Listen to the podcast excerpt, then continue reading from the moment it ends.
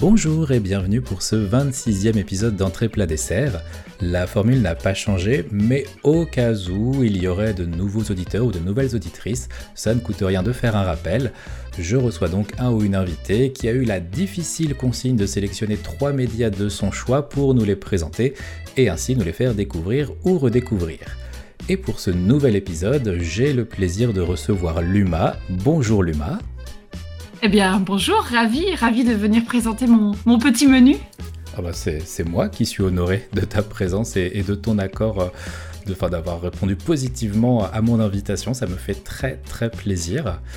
Et au cas où il y aurait des, personnes dans, l'auditoire qui ne te connaîtraient pas, est-ce que tu souhaiterais te présenter? Ah ben, en, quelques mots, bon, en ce moment, euh, vous me voyez plutôt sur les internets entre mon Twitter et mon Twitch, puisque je suis au chômage et j'ai énormément de temps libre pour euh, parler de tout et de rien. Mais euh, on me connaît plutôt pour avoir travaillé en tant que journaliste jeux vidéo au sein de la rédaction de Gamecult pendant 4 ans. Donc bah là, ça s'est récemment terminé, mais il me reste encore plein de choses à voir et à dire sur internet. Et si je puis me permettre, là aujourd'hui, donc tu es invité dans ce podcast, mais tu as aussi lancé le tien très récemment. Effectivement, oui, je, m'occupe. J'occupe mon temps libre et euh, bah, la, période euh, sociale, économique euh, et en même temps mon, cheminement personnel fait que je trouvais que c'était le bon moment de s'interroger sur la place qu'a le travail dans notre vie, le temps qu'on lui accorde. Donc bah, j'ai lancé ma petite idée qui s'appelle mode d'emploi pour causer de, causer de travail, tout simplement. Et bah, le premier numéro est disponible sur mon SoundCloud, il y a tous les liens sur mon Twitter. Et euh, il faut que je prépare le second. Maintenant, il faut, il faut enchaîner avant d'arriver au 26e numéro comme toi là. oui, ça, bah, ça, va, ça, va, ça va vite. Mais alors, vous, vous, retrouverez le, lien, bien sûr, de, dans, le, dans la description, le lien vers, ton podcast pour que vous puissiez le découvrir. Parce que bah, je le recommande fortement après avoir écouté le premier épisode et étant dans l'attente du suivant. Euh, et donc, sans transition, même si bah, en fait je réalise qu'en disant ça j'en fais une, euh, nous allons ouvrir le bal de tes sélections euh, avec euh, ni plus ni moins que fort logiquement ton entrée.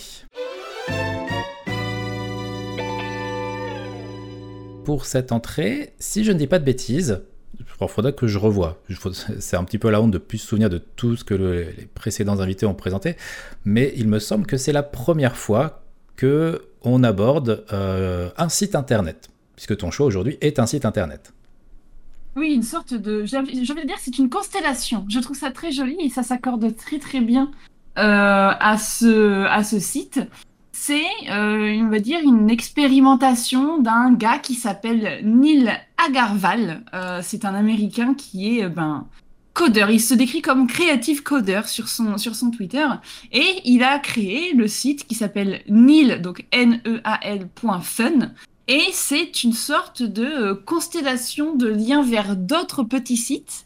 Euh, dont, alors je suis extrêmement déconcentrée pour parler parce que j'ai mon chat sur le bureau, mais elle ne devrait pas nous déranger. elle est invitée aussi, il n'y a pas de problème.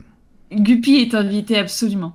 Et donc sur, euh, sur ce site qui s'appelle nil.fun, on va retrouver plein de petites, j'ai envie de dire de petites expériences, de petites expérimentations.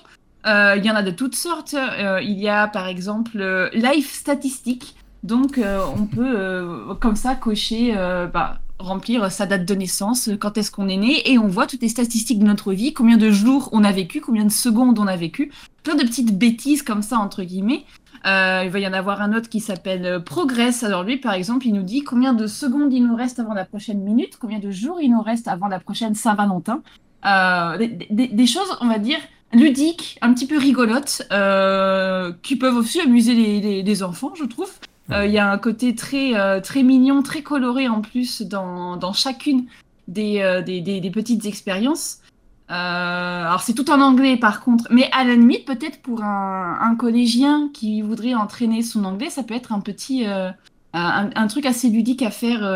je sais pas, ah je, je, suis en train d'improviser, mais voilà, c'est assez rigolo de cliquer, de regarder un petit peu. Je vais pas décrire l'ensemble euh, de ces petites expériences, mais il y en a, il y en a quand même une bonne euh, vingtaine, trentaine, donc euh, il y a de quoi faire. Mais je vais me pencher très exactement sur deux ou trois qui m'ont particulièrement intéressée. Et la première, c'est celle par laquelle j'ai découvert ce site nil.fun. c'est celui qui s'appelle The Deep Sea, donc ben, la mer profonde, hein, les océans profonds, les profondeurs souterraines, comme, on pourrait le, comme on pourrait le dire. J'avais trouvé le lien comme ça sur Internet et je me rappelle même la première fois que je suis allée dessus, j'étais sur mon téléphone. Et c'est important à préciser parce que là, actuellement, j'ai le site sous mes yeux et je suis sur mon ordinateur, donc sur un grand écran, c'est très joli. Mais euh, j'encourage aussi à aller voir cette expérience-là en particulier via euh, un téléphone portable parce que euh, ça se prête tout aussi bien. The Deep Sea, c'est on va dire une sorte de mini-jeu dans lequel le gameplay, je suis journaliste jeu vidéo de formation, donc on va, on va parler avec ces termes-là. Le gameplay est extrêmement simple et extrêmement accessible puisqu'il s'agit tout simplement de scroller avec sa souris ou du coup avec son téléphone avec, le doigt pour aller de plus en plus profond dans l'océan de la même manière qu'on serait en train de scroller pour lire un article par exemple. Et on va voir, donc la première image, on a le ciel et le niveau de la mer, hein, la surface, mhm. et on va scroller de plus en plus profondément pour découvrir eh bien, la vie sous-marine. Donc, euh, eh bien, au début, là, vous voyez actuellement sous mes yeux, je suis environ à une cinquantaine de mètres de profondeur. Il y a des petits crabes, il y a un ours polaire, il y a un petit poisson clown, il y a des coraux. voilà, tout plein de tout ce qui fait la, vie sous-marine que nous on connaît bien en tant que, enfin, qu'on voit dans les films, qu'on voit même quand on va à la plage, hein, des méduses, ce genre de choses. Voilà, toute la vie qu'on peut observer, j'ai envie de dire, euh, Monsieur et Madame tout le monde euh, avec, un, avec un, tuba et un masque. Oui, avec un tuba et un masque, mais c'est voilà, on va retrouver en fait au début, euh, par exemple, bah, les poissons qu'on va avoir sur l'étal de notre poissonnier. C'est pas des, au début, c'est pas des, c'est pas des dingueries, j'ai envie de dire, parce que forcément il y a un twist. C'est que plus on scrolle, plus eh bien la vie sous-marine va se raréfier et donc ça va être signifié par l'absence petit à petit, enfin le fait qu'il y ait de moins en moins de poissons affichés à l'écran.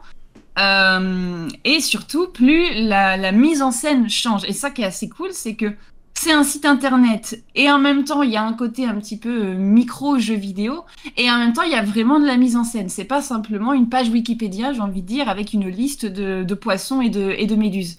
Euh, la mise en scène fait que plus on va scroller, plus le bleu qui fait le fond du, la couleur de fond du site internet va se devenir de plus en plus foncé et on va nous présenter euh, les différentes euh, zones de profondeur dans lesquelles on se trouve.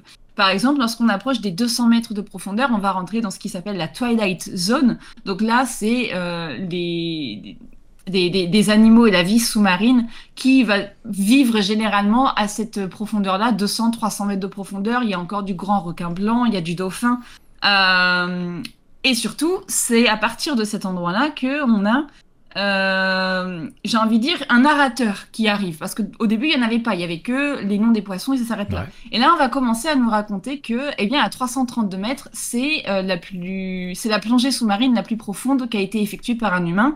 Euh, c'est par ça a été fait par un gars qui s'appelle Ahmed Gabre, si je prononce bien son nom, en 2014. Et donc voilà. Et là, on commence à comprendre où est-ce que Neil.fun nous emmène sur ce site-là, hein, sur The Deep Sea ça va être littéralement une plongée sous-marine. On va en apprendre davantage sur qu'est-ce qu'il y a au fin fond des océans. Il faut savoir que c'est quelque chose qui terrifie énormément de gens. Hein. ça oh s'appelle la thalassophobie. Euh, d'ailleurs, je dis ça juste au moment où j'arrive sur euh, certainement l'animal qui me terrifie le plus au monde, hein, l'araignée crabe géante euh, japonaise le Japanese Spider Crab, absolument terrifiant. Ah, à, 656, à 650 mètres. Autour de 660 mètres exactement, oui. Euh, et donc il y a une petite phrase qui nous dit que c'est le crabe le plus grand qui, qui, existe, enfin voilà, ce genre de choses. Et d'ailleurs, euh, tant qu'à parler de jeux vidéo, les euh, personnes qui auraient joué et complété leur musée dans Animal Crossing reconnaîtront énormément de, énormément de créatures, parce que voilà, autour de 720 mètres, il y a le Sélacanthe. de Sélacanthe qui, on, voilà, on nous informe, on pensait qu'il était éteint, mais en fait on en a retrouvé un en 1938. Euh, pourquoi on pensait qu'il était euh, que c'était une espèce éteinte? Tout simplement parce qu'il vit extrêmement profondément. Et donc on va continuer comme ça. Hein. Je ne vais pas m'arrêter à toutes euh, à toutes les choses qu'il y a sous mes yeux, mais c'est fascinant d'être seul face à son écran. Il y a un aspect un petit peu tunnel qui s'installe entre soi et l'écran. la première fois que j'ai découvert ça, je n'arrivais pas à décrocher mes yeux. je continuais à scroller, je continuais à scroller. Je lisais absolument toutes les informations qui m'étaient présentées et ce qui est d'autant plus impressionnant, c'est que lorsqu'on voit sur le côté, eh bien, la petite barre qui nous indique à quelle profondeur du site on se trouve.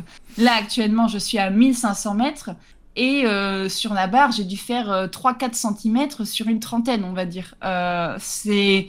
Il y a, y a, un aspect vortex qui s'installe avec ce site-là en particulier et que je trouve absolument, absolument fascinant. Je ne vais pas raconter de twist parce qu'évidemment, il y en a un. Mais pour des personnes qui seraient curieuses de ce genre de petites expériences, c'est extrêmement bien fait. Il y a une vraie ambiance qui s'installe avec, comme je l'ai dit, vraiment bah, le strict minimum d'interaction, puisqu'on ne fait que scroller avec sa souris.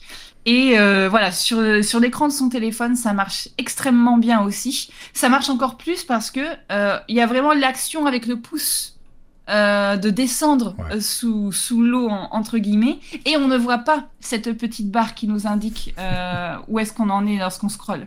Donc avec le téléphone, il y, a y a un aspect encore plus, ouais, encore plus hypnotisant. On ne sait pas où est-ce qu'on va s'arrêter. Euh, et euh, c'est assez fascinant. Bon là, je, continue à scroller de mon côté, j'en suis à 2500 mètres évidemment. Euh, ce qui est, ce qui est intéressant, c'est que tu as un petit effet quand même. C'est pas, pas l'écran est pas complètement statique, tu as des petits effets un petit peu lumineux qui, qui rajoutent un côté dynamique à l'écran. Je sais pas si ça le fait sur le téléphone aussi, je pense que oui. Je crois que oui, ouais, effectivement, ça, ça simule ouais, soit des lumières extrêmement lointaines, soit des petits planctons. Enfin, ça, ça nous rappelle qu'il il y a de la vie malgré tout, euh, extrêmement profond sous, sous l'océan. Et euh, c'est un truc, on n'y pense pas tous les jours, hein, quand même quand on va à la plage, même les gens qui vivent euh, au bord de, au bord de l'eau, on n'y pense pas tous les jours, mais il y a, y a, un aspect assez terrifiant de, avec tout ce qui a été fait dans la découverte scientifique, il y a bien un truc pour lequel physiquement on est encore incapable de vérifier tout ce qui existe, c'est bien simplement ce qu'il y a sous l'eau. Euh, dans, des plus, dans des plus profondes crevasses sous-marines, euh, on est encore physiquement incapable d'aller explorer tout ce qui s'y trouve, tout simplement à cause de la pression qu'il y a. Euh, le, ce qu'il ce qu'il faut comme, comme matos pour protéger une embarcation, un, un, sous-marin, pour aller aussi profond. Là, maintenant, j'ai scrollé, j'en suis quasiment à 10 000 mètres. Hein, C'est le moment où il y a un twist. Donc, euh, je ne vais pas raconter trop. trop. Mais voilà, il y a, y, a, y a, quelque chose d'assez euh, fascinant dans le premier sens du terme. Fascinant dans l'aspect intéressant parce qu'on est curieux. Et fascinant parce que ça fait peur. Parce qu'on se rend compte qu'il y a euh, une immensité de, de, choses à découvrir. Et voilà, c'est une petite expérience ludique toute simple. Et d'ailleurs, je ne l'ai pas précisé au début, mais euh, toutes les expériences qu'il y a sur ce site nil.fun sont gratuites. Oui. Euh, c'est un, site, un site internet, on, on va dessus. Et, euh, et je pensais pas être vortexé. Euh, j'ai envie d'utiliser ce néologisme un peu nul.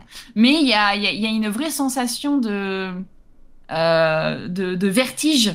Et j'emploie ce mot exprès parce que euh, je vais en profiter pour parler d'une deuxième expérience qu'il y a sur, sur ce site.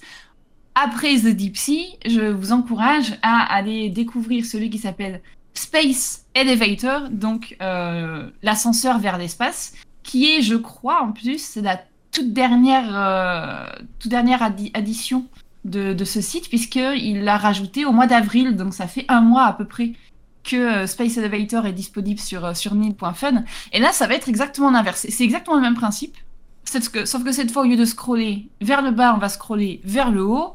Au début, on va voir la hauteur à laquelle monte un feu d'artifice, à laquelle vole un canard, ce genre de choses. Et on va aller de plus en plus haut dans le ciel jusqu'à ce qu'on atteigne la véritable limite entre euh,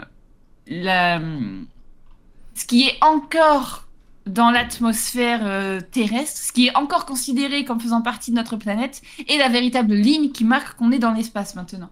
Et euh, bah, on apprend plein de choses, hein, notamment que euh, bah, l'atmosphère c'est la première couche, mais il y en a bien sûr euh, beaucoup d'autres au-dessus. Et ça va être ça va être la même chose. il va y avoir des étoiles filantes en fond qui vont nous faire prendre conscience que de tout ce qui gravite autour de, de, notre planète. Il y a énormément de faits scientifiques sur des expéditions qui ont été faites par différents pays, que ce soit les États-Unis, la Russie, avec les dates, parce qu'on sait que c'était ça a été un grand moment de l'histoire, hein, la course à l'armement de quel pays va envoyer euh, quelle, euh, euh, quelle fusée le plus haut possible ou le premier qui arrivera sur la Lune. Bref, il y a plein de faits scientifiques qui sont, relatés également sur celui-ci Space Elevator.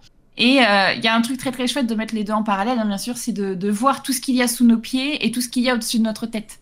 C'est un, un, truc qui me fascine un petit peu parce que, en fait, il faut savoir tout simplement que euh, mon papa et travaille dans une entreprise qui s'appelle Ariane Group. Et euh, alors lui, il est dans les bureaux de dessin, euh, on va dire de la modélisation de 3D pour ce qui va constituer des petites pièces qui, assemblées ensemble, vont faire des plus grosses pièces qui vont aller dans les moteurs des fusées.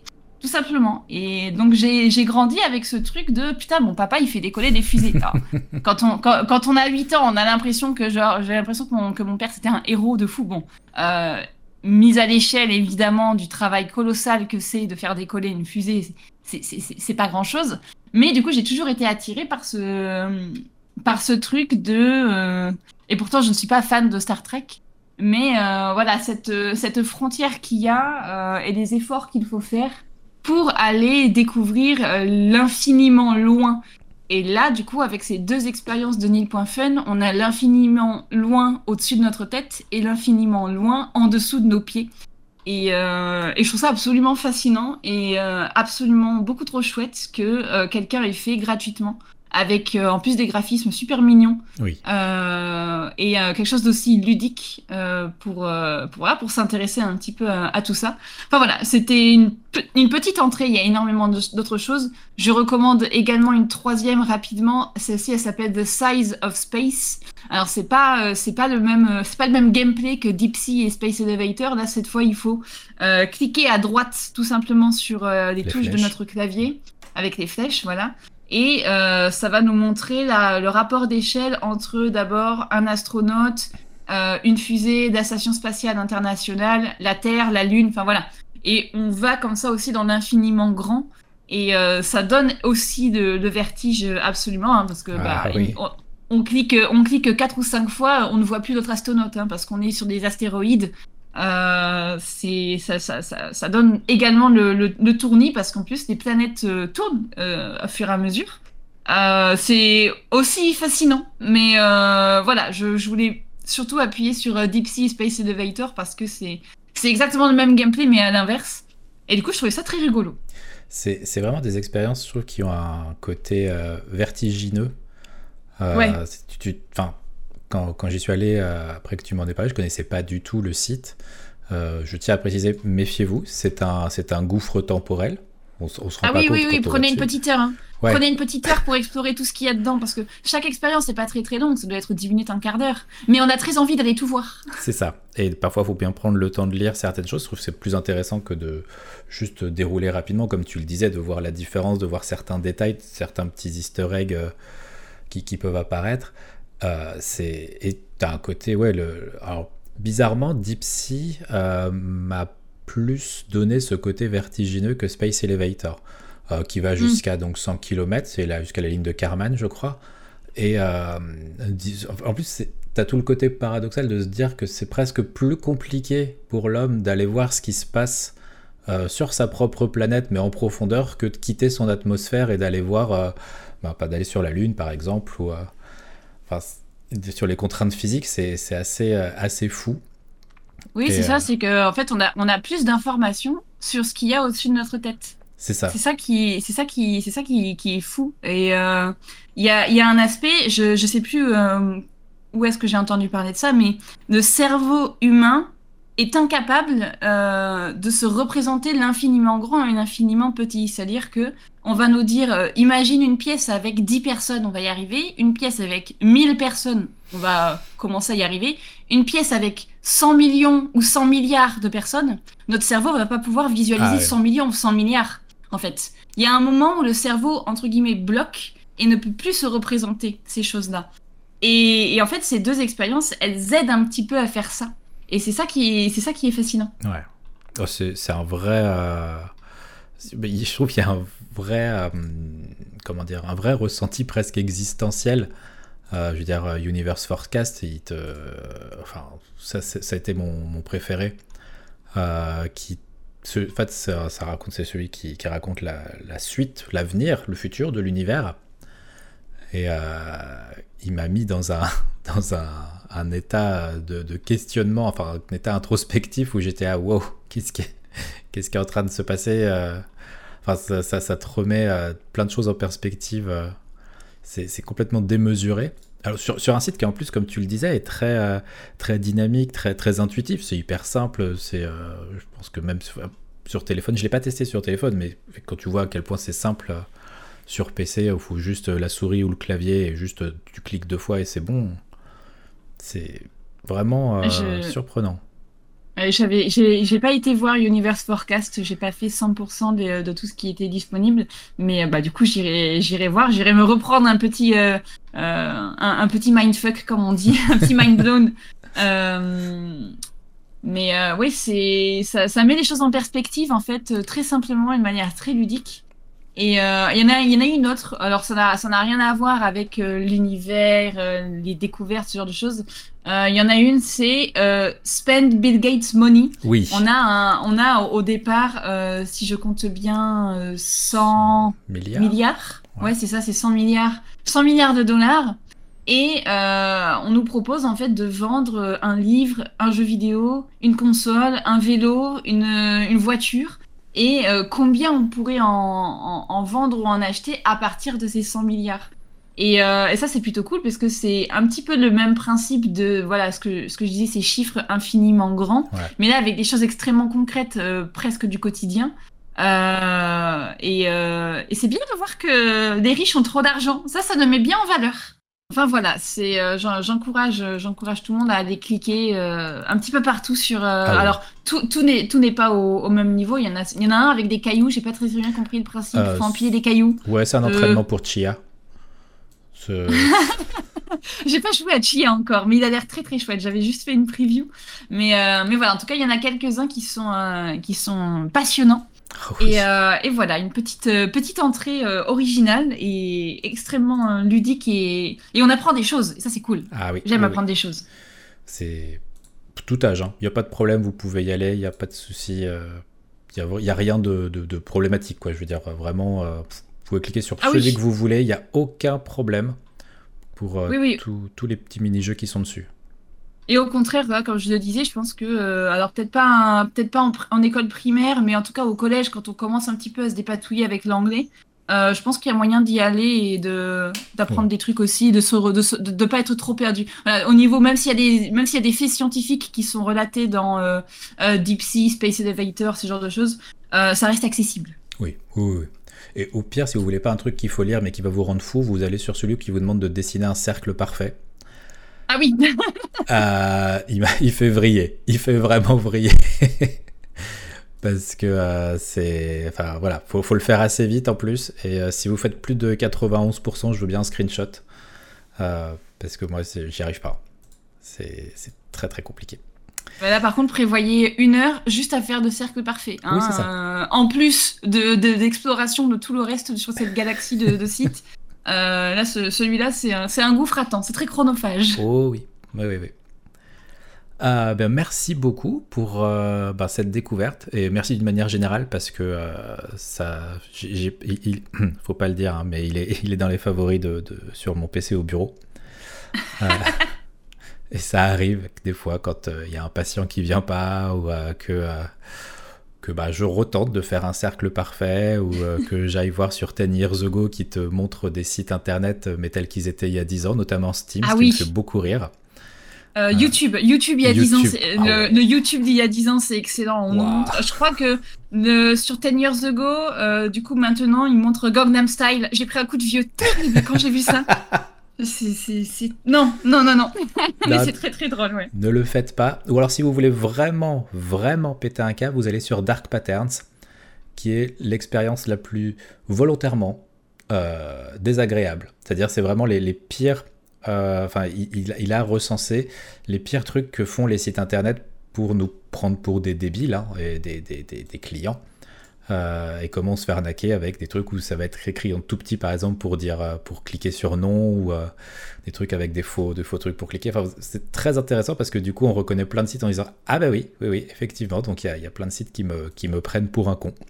Oui oui moi le, celui qui me rend fou c'est dans celui-là Dark Patterns c'est les boutons de téléchargement. Télécharger ici mais celui-ci est le vrai bouton mais ça c'est ah, le vrai bouton de télécharge ça rend fou ça rend fou. Ouais. Enfin euh, voilà, plein de, plein de choses que, que j'encourage tout Ah le monde ouais. à aller découvrir parce que c'est très drôle. On n'a même pas évoqué la moitié, donc foncez. euh, c'est Mm. donc nil.fun directement. Vous le mettez dans les favoris. Voilà, vous faites comme moi au boulot. Vous attendez la fin du podcast pour y aller. C'est gentil. Et euh, parce que nous, on est encore là quand même. Et que maintenant, on va attaquer avec un plat conséquent.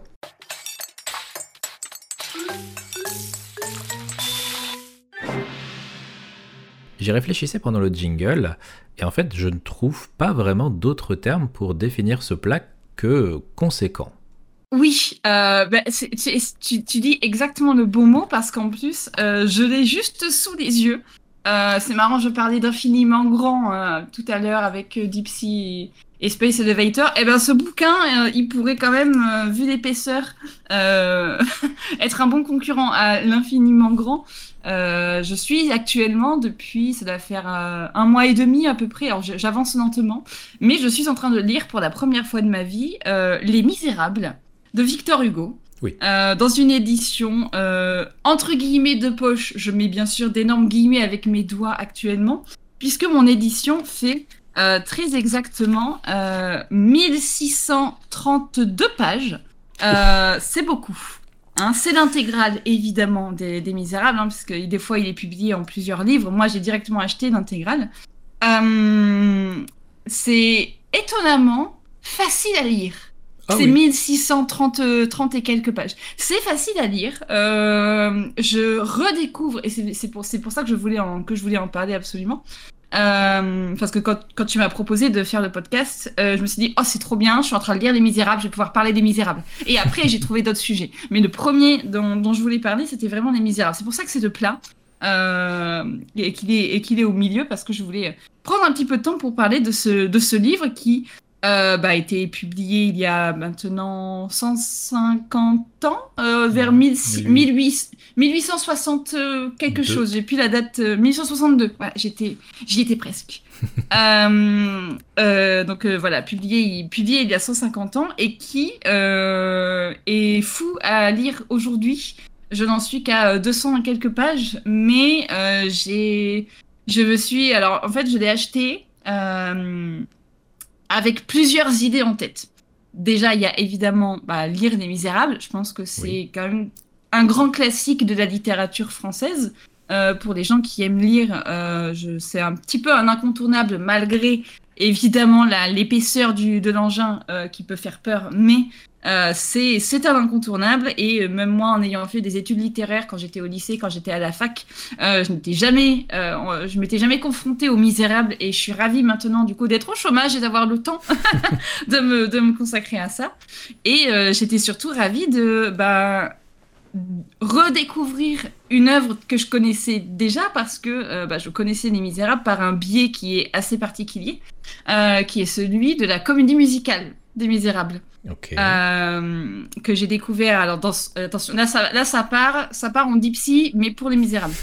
Euh, j'ai découvert la comédie musicale des Misérables, mais via son adaptation en film.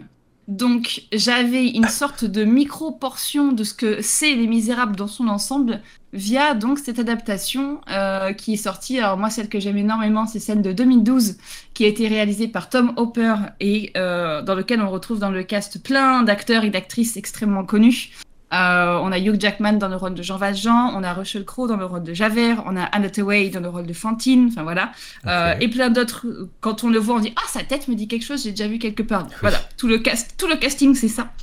Euh, mais pendant, eh ben j'ai envie de dire euh, 10 ans, non, oh non pas 10 ans parce que le film est sorti il y a 10 ans, mais moi j'ai dû le regarder vers 2015 ou 2016, mais pendant plus de 5 ans on va dire. pour moi, Les Misérables, c'était juste ce film. Euh, J'avais jamais pris le temps d'aller euh, écouter d'autres versions euh, de cette comédie musicale. Euh, J'avais jamais pris le temps, du coup, de lire le bouquin parce que c'est énorme à lire, c'est énorme. Et, et, et donc, euh, là, maintenant, je prends le temps d'aller voir d'autres aspects de cette œuvre que j'aime énormément. Euh, la première fois que j'ai vu le film, je n'ai fait que chialer pendant deux heures et demie. Euh, et, et maintenant, bah, voilà, depuis, euh, depuis un mois et quelques, je, je redécouvre d'autres aspects de, l'œuvre. Et un truc tout simple, alors voilà, comme je disais, c'est deux heures et demie de comédie musicale, c'est le genre de comédie musicale qui ne s'arrête pas. C'est vraiment deux heures et demie de chant en continu. Modèle extrêmement classique. hein. Il faut savoir que Miss sur scène, euh, c'est la plus grande comédie musicale qui ait jamais existé, puisqu'elle est jouée en continu entre la version à Broadway à New York et les versions qu'il y a euh, ailleurs dans le monde, hein, notamment euh, à, à Londres. Elle est jouée en continu depuis plus de 30 ans, depuis, depuis, les, depuis les années 80. Euh, ce, qui, ce qui en fait la plus grande comédie musicale. Euh, Il y en a d'autres qui sont extrêmement connus. hein. Il y a Le Roi Lion, il y a Wicked, mais Les Misérables, c'est une, c'est une institution. Et c'est ça que je trouve assez fou, c'est que c'est une institution, le livre en tant qu'œuvre littéraire, Mhm. et son adaptation en comédie musicale sur scène est également une institution. Il y a, il y a un côté, euh, il y a un côté gigantissime, un côté géant qu'il y a avec cette œuvre, euh, qui bizarrement se reflète pas du tout quand on est en train de la lire, parce que je la feuillette. euh, Enfin, quand je dis que je la feuillette, c'est que des, des chapitres sont découpés de telle sorte parfois à avoir des, des, des, des- micro-coupures euh, où on peut s'arrêter. Donc on peut lire que deux ou trois pages et, euh, et on reprend le lendemain, deux, trois pages. Et donc il n'y a jamais, il y a jamais l'aspect du euh, de l'overdose euh, que j'ai eu quand j'étais au collège et au lycée. On m'a fait lire du euh, Émile Zola par exemple. Mhm. Euh, j'ai lu euh, Au bonheur des dames et l'œuvre pour les gens qui, qui connaissent, euh, qui sont également des livres de la seconde moitié du 19e siècle. Mais euh, ben, si vous connaissez Zola et son naturalisme, c'est des descriptions qui durent 50 pages sur des tas de vêtements euh, dans, dans Au bonheur des dames. C'est c'est euh, 20 pages de, de description de la lumière sur tel immeuble de Paris, tel que c'est, machin. C'est insupportable. J'avais détesté lire Zola et malgré tout, malgré tout l'amour que j'avais pour Les Misérables via la comédie musicale, j'avais quand même un peu peur de me lancer dans Les Misérables euh, en livre en me disant pitié, pitié que ce soit pas que ce soit pas comme du Émile Zola, Ouais. impossible à lire et pas du tout. Euh, ça se lit extrêmement bien et je trouve même un aspect très très très rigolo euh, à le lire en connaissant l'œuvre euh, d'ailleurs, en connaissant son adaptation, parce que la narration est complètement différente. Pour donner un, un exemple, la comédie musicale des Misérables s'ouvre sur un tableau euh, avec les galères. Donc, euh, on voit des prisonniers en train de soulever des charges, en train de, enfin voilà quoi, euh, des, des, des, des prisonniers en plein travail, dans lequel se trouve Jean Valjean, et c'est le jour où Jean Valjean est libéré en fait. Là où le bouquin commence en nous présentant la petite vie de l'évêque de Digne. Ah bah oui, Monseigneur qui- et- exactement, Monseigneur bienvenu Muriel. Euh, et Jean Valjean n'arrive qu'au bout d'une centaine de pages à peu près. Ah ouais Euh, Enfin, dans ma version. Enfin, je, je, je donne, je donne les pages avec, euh, avec ma version. Oh oui, mais, on a, on a bon, alors, je- peut-être que j'exagère un petit peu, mais je crois pas beaucoup, beaucoup me tromper. Et donc, on a au début juste la petite vie de, du, de Monseigneur Bienvenu. Et avec énormément de discussions qu'il a avec plein de personnages autour, autour de lui dans sa, dans sa vie de digne. Euh, et donc j'avais vraiment ce truc de j'ai hâte que Jean Valjean il arrive j'ai envie que l'histoire commence j'avais l'impression d'avoir une introduction à l'histoire que je connaissais déjà et, et c'est ça pour, euh, pour, euh, pour plein d'autres personnages. Par exemple, Fantine, dans la comédie musicale, elle est introduite sur le morceau At the End of the Day. Et c'est le jour où elle se fait renvoyer de la fabrique euh, parce qu'on découvre qu'elle a un enfant caché. Donc les gens s'imaginent que c'est une ancienne prostituée ou quelque chose comme ça. Enfin voilà, euh, on, on découvre Fantine sur cet événement marquant pour sa vie. Mais dans le livre, en fait, on a, euh, c'est pas très très long, ça doit faire une vingtaine de pages. Enfin, à lire, c'est pas, oh même pas, c'est assez court. Mais on a toute sa vie d'avant, un petit un petit passage de sa vie où du coup, elle a des amis autour d'elle et surtout un groupe d'amis dans lequel il y a le fameux mec dont elle était amoureuse et qui l'a abandonné avec, euh, euh, sans se soucier de d'elle et de sa fille Cosette. Et après, on a les événements de euh, bah, comment elle s'est débrouillée pour faire garder Cosette chez les Thénardier, Mhm. euh, son retour à la ville de Montreuil-sur-Mer. Enfin voilà, il y a euh, beaucoup plus. Je découvre beaucoup, beaucoup de choses d'une œuvre que je pensais connaître par cœur. Parce que quand j'écoute Les Misérables, je connais les chansons absolument par cœur. Pour avoir euh, montré le film récemment à un ami, puisqu'on se fait des soirées films avec ce très cher Dodus, hein, si vous le connaissez. Euh, lui, il découvrait complètement l'œuvre, et moi, j'étais à côté, je disais rien parce que je laisse les gens découvrir, évidemment, mais je connais toutes les chansons par cœur, j'avais envie de chanter en même temps que, en même temps que les personnages. Et, mais là, du coup, avec, euh, voilà, avec ces, ces, aspects narratifs qui sont totalement différents, ne serait-ce que dans la timeline, dans, l'ordre chronologique où les événements nous sont racontés, euh, c'est absolument passionnant et j'adore ça. J'adore quand une adaptation fait ça. donc là, quand je parle d'adaptation, du coup, c'est le chemin inverse. Hein, bien sûr, c'est les choix qui ont été pris par la comédie musicale pour raconter l'œuvre autrement et se détacher de la narration du, de, du livre. Je, je, suis exactement. Je, je, je, déteste et je ne vous ne m'entendrez jamais dire j'ai pas aimé tel film, c'était pas comme dans le livre.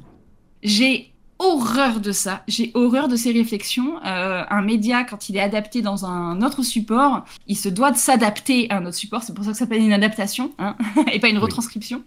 Euh, il faut s'adapter à d'autres supports et euh, je, voilà, je, je, je n'aime pas du tout ces argumentations qui pour moi sont assez vides de sens de dire c'était c'était pas comme dans le livre. Je, je n'aime absolument pas ça. Et au contraire, là, du coup, avec Les Misérables, j'ai l'impression de redécouvrir une œuvre que je connaissais déjà et euh, un dernier point qui me, qui me fascine d'autant plus, j'avais prévu en achetant, euh, je me suis acheté en, avec des petits, euh, c'est des sortes de petits post-it colorés qui ben, nous permettent de, plutôt que d'avoir 40 000 marque-pages, ça nous oui. permet d'avoir un code couleur et donc de retrouver une citation plutôt cool de tel personnage comme ça.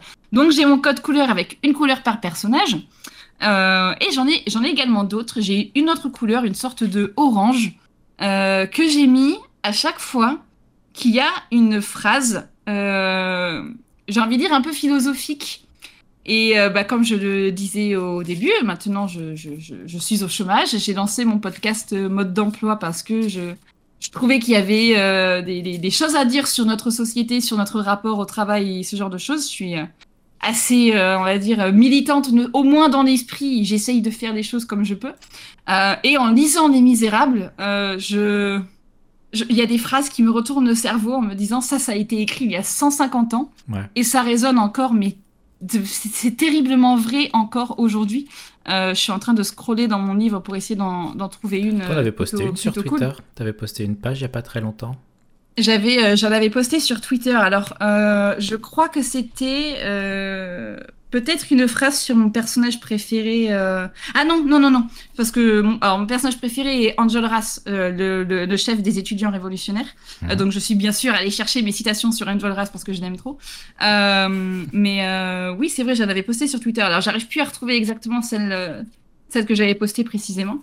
Euh... Ah, j'aurais dû faire ça avant, parce que là, je suis en train de meubler alors que j'essaye oh. de retrouver mes petits marque-pages. Bah, juste une petite question. Euh, là, du, du, fait que tu l'as découvert au format, dans un format, comment dire, graphique, avant ouais. de le découvrir dans un format purement littéraire, est-ce que, euh, du coup, par exemple, quand tu vas voir un, pers quand, quand un personnage est évoqué, tu vas forcément l'associer au visage euh, de, de l'acteur ou de l'actrice qui l'interprète dans la comédie musicale ou euh, est-ce que du coup, si la description ne correspond pas forcément, est-ce que tu te retrouves avec un, bah, une dissonance par rapport à, à l'image mentale que tu avais peut-être initialement?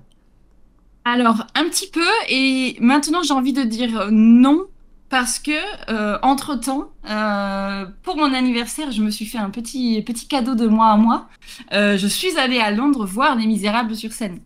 Euh, ce qui m'a ce qui m'a permis en fait d'avoir une troisième lecture de l'œuvre avec là euh, comment on, on, on, fait défiler sur scène sous nos propres yeux toute la richesse qu'il y a dans cette œuvre à travers des, des, des, astuces de mise en scène, de costumes et de décors qui sont dinguissimes. Hein. Euh, ouais. Je, pour avoir vu quelques comédies musicales, j'ai vu Le Roi Lion, j'ai vu Mamma Mia, j'ai vu Hamilton. Ah oui. J'avais Ouais, ouais, ah oui, j'ai enfin, vu des trucs qui se défendent. Hein. Le Roi Lion et Hamilton, en termes de mise en scène, c'est déjà costaud c'est rien du tout par rapport aux Misérables. C'est absolument dingo ce qui est fait. Et les, les, les, les, comédiens, les acteurs et les actrices étaient eux aussi absolument excellents. Euh, et donc, euh, ben là, de, hier, euh, alors que j'étais dans le bus pour rentrer du Stunfest, j'ai lu un petit peu. Et je suis enfin arrivée au moment du livre où le personnage de Javert est introduit. Eh bien, ah. il s'avère que eh ben, la description de Javert dans le livre était beaucoup plus proche de l'acteur qui jouait Javert que j'ai vu sur scène que de Russell Crowe. Donc mon cerveau va sélectionner un petit peu euh, comme il le souhaite euh, ce, euh, ce, ce, ce qu'il a, ce qu'il a, ce qu'il a sous les yeux dans, le, dans le texte. Donc voilà, mon, mon cerveau va, va un petit peu s'adapter. Je sais que, ben, mon personnage préféré, Angel Rass, j'aurais peut-être du mal à le visualiser autrement qu'avec euh, le visage et le charisme de l'acteur euh, Aaron Tveit qui, euh, qui, l'interprète dans le film. Mais c'est pas obligatoirement. Je suis pas en train de me refaire le film avec la tronche forcément des acteurs quand je les ai sous les yeux. Mais, mais après, de, globalement, ils sont. Ils ont tous été très très bien castés. Il n'y a, a pas eu d'erreur. Euh, à un moment, j'ai eu euh, un petit passage chez les Thénardier et la description physique de Madame Thénardier, c'est Elena Bonham Carter. Ils pouvaient pas. Ils ont extrêmement bien casté l'actrice que Ah, j'apprécie pas, pas, plus, pas plus que ça, mais c'est vraiment une femme trapue, un peu carrée, les cheveux roux en, en bataille, machin. C'est exactement Elena Bonham Carter. C'est difficile de l'imaginer autrement. Euh, mais, euh, mais voilà, alors, du coup, j'ai retrouvé par exemple une, euh, une phrase assez cool pour, pour faire un peu ce, ce point très très bien de. Même si ça a 150 ans, c'est assez bien. Si la surcharge de la peine n'était point l'effacement du délit et n'arrivait pas à ce résultat de retourner la situation, de remplacer la faute du délinquant par la faute de la répression, de faire du coupable la victime et du débiteur le créancier, et de mettre définitivement le droit de côté de celui-là même qui l'avait violé. Si cette peine compliquée des aggravations successives pour les tentatives d'évasion ne finissait pas par être une sorte d'attentat du plus fort sur le plus faible, un crime de la société sur l'individu. Ah, C'est et c'est ce genre de, de, de texte. de- le narrateur est omniscient dans les, dans les Misérables. Ouais. Il y, a- il y a tellement un sous-texte religieux, ne serait-ce que dans l'évolution du personnage de Jean Valjean, le, le, le narrateur reste euh, est absolument omniscient. Et donc, des moments, on a, des- on a ces sortes de, de prises de recul sur l'action qui est en train de se, de se dérouler. Euh, là, je sais plus exactement ce qui se passe, mais c'est un passage avec, euh, c'est un passage avec Valjean. Euh, Ah, je crois que c'est juste après que euh, l'évêque lui ait permis de retrouver la liberté alors qu'il aurait pu se refaire choper pour retourner dans les galères. Bah oui, oui. Donc je crois que c'est, je crois que c'est ce, je crois que c'est ce passage-là que je viens de vous lire. Il y a des moments, c'est une sorte de zoom arrière de la part du narrateur qui, qui fait une pause dans l'action du récit pour parler de, euh, de la société et j'ai envie de dire pour parler des misérables dans le sens, euh, c'est quoi être un misérable dans l'œuvre? C'est on a plein de représentations de personnes misérables dans leur vie, dans des événements qui leur arrivent ou de, ce, genre de choses. Euh, on a parfois un narrateur comme ça qui va faire un, un zoom arrière et qui va, qui va planter un décor de, ben, de cette société du. euh, là, euh, au début du livre, c'est en 1815, donc du début du 19e siècle, euh, post-révolution française, euh, pendant. le- on C'était toujours Napoléon Bonaparte, hein, si je dis pas de bêtises. la fin. Euh, la fin, voilà, enfin, la, la fin de, de, de, de l'ère Napoléon Bonaparte. On a, on, a ce, on a ce point de vue, ce constat sur la société de 1815 qui résonne Hmm. parfois extrêmement vrai sur ce qu'on est en train de vivre euh, là en, en 2023. Et mon, mon- cerveau, par moment, a cette espèce de d'illumination de waouh, c'est fou, c'est absolument fou. Et je redécouvre une œuvre euh, que je pensais connaître par cœur. Et, j'adore quand euh, j'a- j'adore ça. J'a- J'adore euh, avoir plein de points de vue sur un univers que j'aime énormément.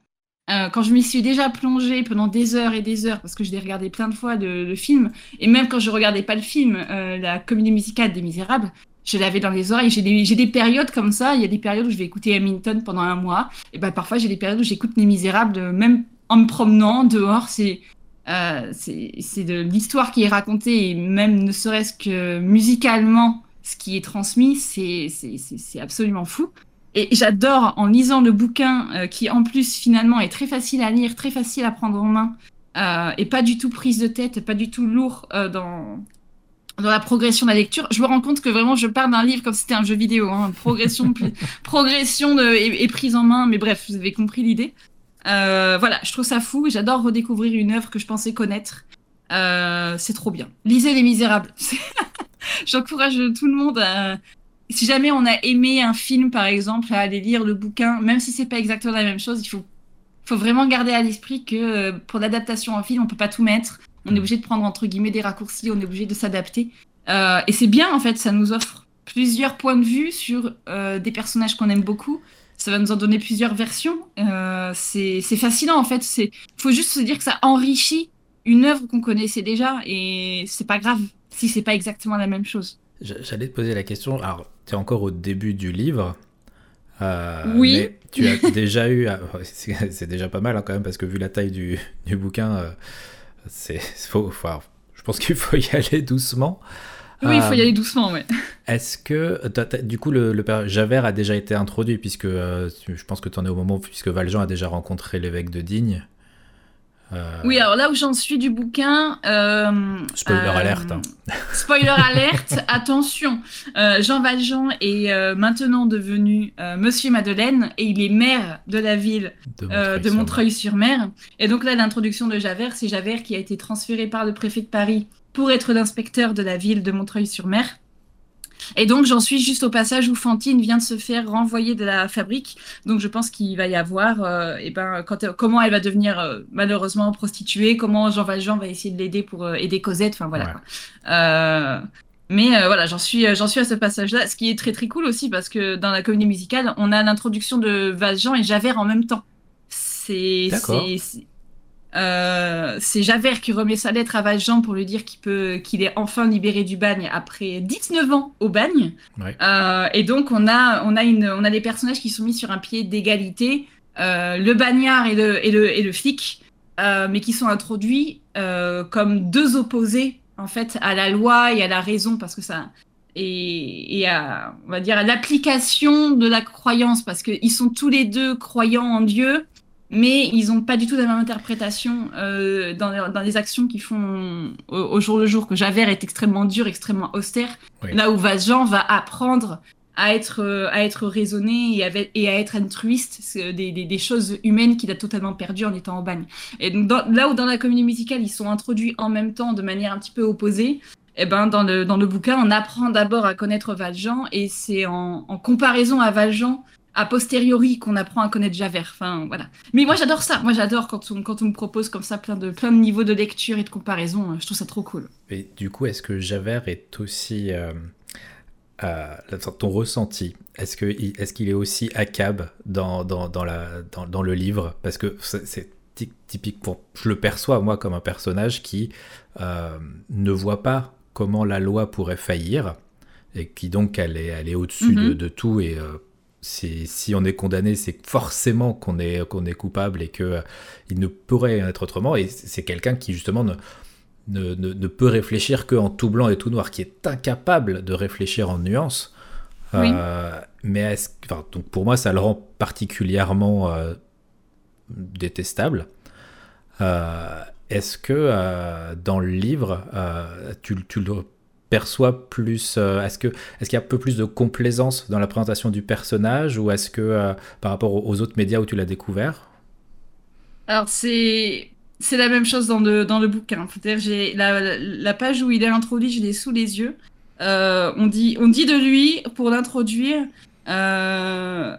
qu'il a une sorte d'instinct bestial qu'il est infaillible, impérieux, réfractaire à tous les conseils de l'intelligence. On voit vraiment le, le côté euh, tout blanc ou tout noir dans sa pensée, en fait. C'est, il y a, alors je retrouve plus exactement la, la phrase, mais à un moment, euh, il est précisé que pour lui, euh, Dieu c'est l'État un peu. C'est la, la, hiérarchie de l'État et ce qui est légal et ce qui est pas légal, ce qui est criminel et ce qui est pas criminel, c'est ça sa loi et c'est ça sa religion quoi. Non non, il est, il est présenté exactement comme ça aussi dans le dans le bouquin. Mais alors Akab, évidemment, mais euh, Javert est pourtant, je pense, euh, mon deuxième personnage préféré après celui d'Enjolras. C'est ça ah qui est fou. Oui, parce que euh, il y a besoin d'avoir ce personnage absolument infaillible pour que tous les autres prennent du relief. S'il n'y avait pas Javert, il n'y aurait pas Valjean, par exemple.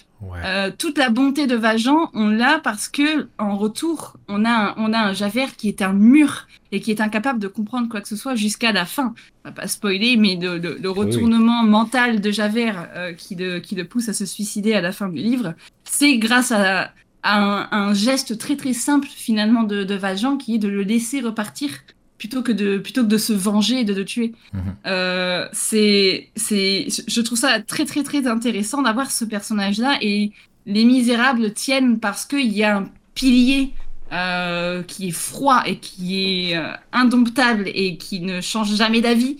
Mais j'adore Javert pour ça en fait. que c'est un personnage qui est important dans, dans l'œuvre pour tous les autres personnages qui gravitent autour de lui. D'accord. Ah, fait, oui, je l'avais pas. Enfin, je, moi, je l'ai juste perçu en, tant que personne. Et euh, forcément, j'ai une forte. comment dire Répulsion le concernant. Euh, surtout quand même, tu as plusieurs fois envie de le, secouer un peu en disant mais ouh, c'est un peu plus compliqué que ça. Eh oui, mais il sert à ça en fait. Il sert à montrer, euh, lui étant tellement inhumain par moment, il sert à montrer toute l'humanité des autres personnages. Enfin, moi en tout cas, je l'ai toujours perçu comme ça. Euh, et c'est évident avec, avec Valjean, évidemment. Est-ce que tu as déjà vu le, le, film de 82 de Robert Hossein ou pas? Non, j'ai pas vu euh, de version juste film euh, de, des Misérables. Je serais très curieuse de faire ça. Euh, J'avoue qu'en adaptation, je connais du coup que la comédie musicale et pas d'autres, euh, pas d'autres médias encore, parce que même si c'est, même si je connais le film comédie musicale, pour moi ça reste la comédie musicale. J'ai pas vu la version juste film. Alors attention de bien regarder le film de 82 de Robert Hossein avec Lino Ventura dans le rôle de Jean Valjean. Ouais.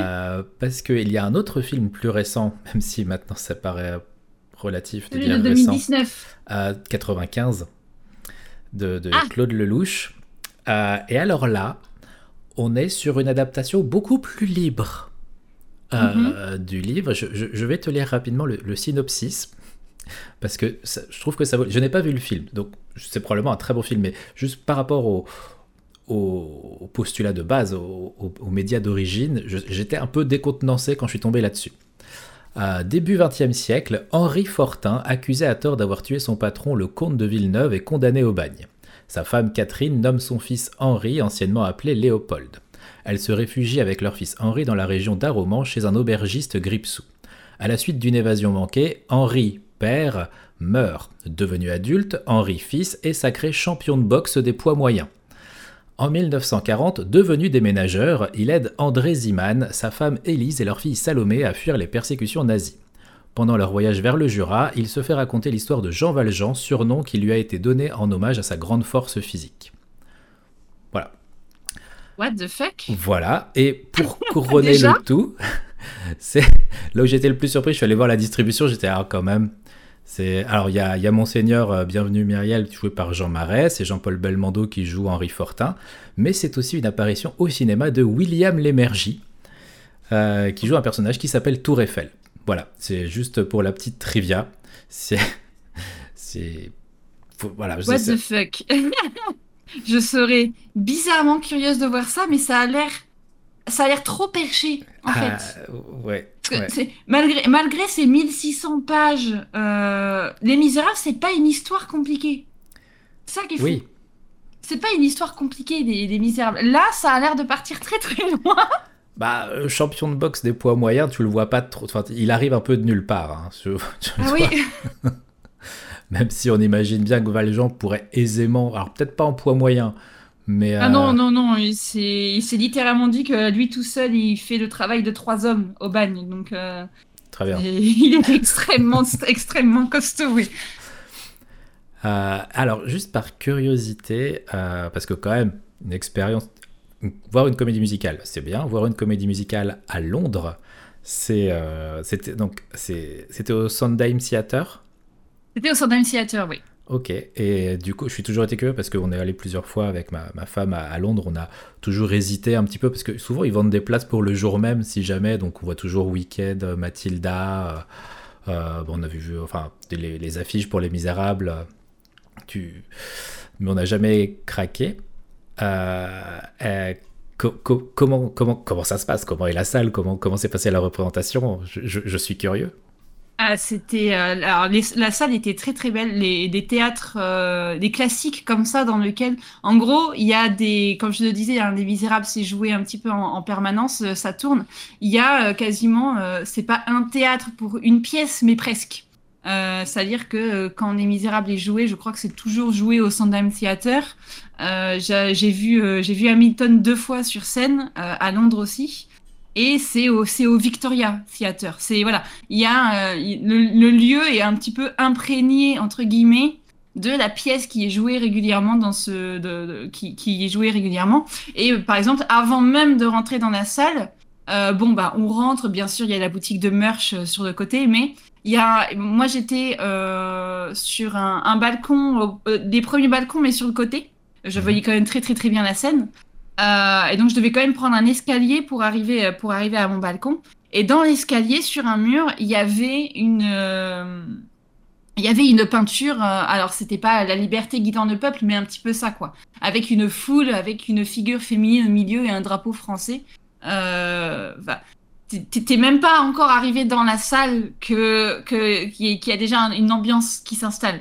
Et ça, pour le coup, c'est c'est ça, c'est quand même de souvenir également le cas pour les autres comédies musicales que j'ai que j'ai pu voir. Mhm. Euh, le Roi Lion, je l'ai vu au théâtre Mogador à, à Paris, c'est le cas également. Euh, l'ambiance fait que tu es plongé directement et, les, minutes avant que le spectacle commence, je trépignais d'impatience euh, parce que on arrive, on est installé, le, rideau est, il y a un premier rideau qui est baissé et par dessus il y avait une projection, euh, pareil avec des sortes de un peu de, de, décor comme s'il y avait eu des, de, de, la fumée qui passait ce genre de choses, mais sur les côtés il y a du véritable décor. Euh, ça fait des comme des tours en bois dans lequel tu sais qu'il y a des acteurs parfois qui peuvent aller. Euh, je crois qu'il y en avait pour euh, et ben le, passage avec les prostituées au, dans la dans le premier acte avec Fantine. et ça, c'est un décor qui marche aussi en plus à la fin des, des Misérables quand c'est la barricade. Euh, donc, le, spectacle n'a même pas commencé, il y a encore la lumière dans la salle, mais pourtant, euh, t'es es déjà un petit peu plongé dedans. Quoi. Et euh, c'est, ça fait un truc, ça fait, ça fait un truc, vraiment. Moi, je, c'est quelque chose que j'ai réservé à l'avance, mais j'avoue que j'ai jamais fait ce truc de, bah, je passe devant et j'y vais par hasard.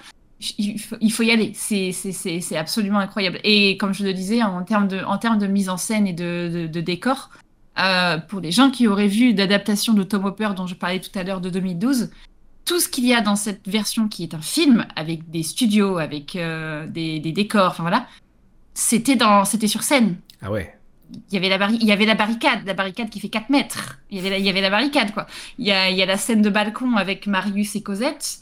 Il y a, il y a vraiment une façade d'immeuble avec un balcon et Cosette à son balcon et Marius en bas avec euh, le gris, le portail par lequel, par-dessus lequel il passe pour s'introduire pour, euh, pour retrouver Cosette. Enfin voilà, les, décors sont. Il y a le pont euh, sur lequel Javert grimpe pour se suicider. Il y a le pont complet qui descend du plafond. enfin voilà, je ne veux pas dire toutes les astuces de mise en scène, mais en termes de décor, l'immersion, elle est absolument totale. Euh, et c'est, j'ai, j'avais l'impression que, le, je, ne pensais pas que le film avait autant remis de la comédie, musicale parce que moi je le découvrais à l'envers. C'était pas euh, oh de ce film qui a repris les trucs de la comédie musicale. Moi je voyais genre ah oui alors en fait le film ils ont juste tout remis. Mais c'était déjà le cas sur scène. Ça m'a fait un mind blown euh, assez conséquent. Ah, c'est une mise en scène. Euh, bah, je pense que c'est pas pour rien aussi que c'est la, la, pièce, enfin, la comédie musicale à l'affiche la plus longue de l'histoire. Ouais. C'est ce que bah, je pense que derrière il y a une qualité de de production euh, et de mise en scène qui doit. Parce que ça veut dire qu'ils arrivent à remplir des salles alors que ça fait euh, 21, ah, plus de 20 ans. Ouais. Ah oui, c'était, c'était absolument euh, complet. Et euh, ça fait, ça fait 30 ou 35 ans que c'est, ah, que c'est complet. quoi. C'est fou, ok. Mais voilà, même malgré, malgré l'aspect un petit peu Goliath que peut avoir quand on dit ah, je suis en train de lire Les Misérables, on m'a toujours dit genre ouf, oh là là. Malgré l'aspect Goliath, euh, c'est trop bien, c'est facile à lire et les adaptations sont, sont géniales, donc euh, j'aime trop.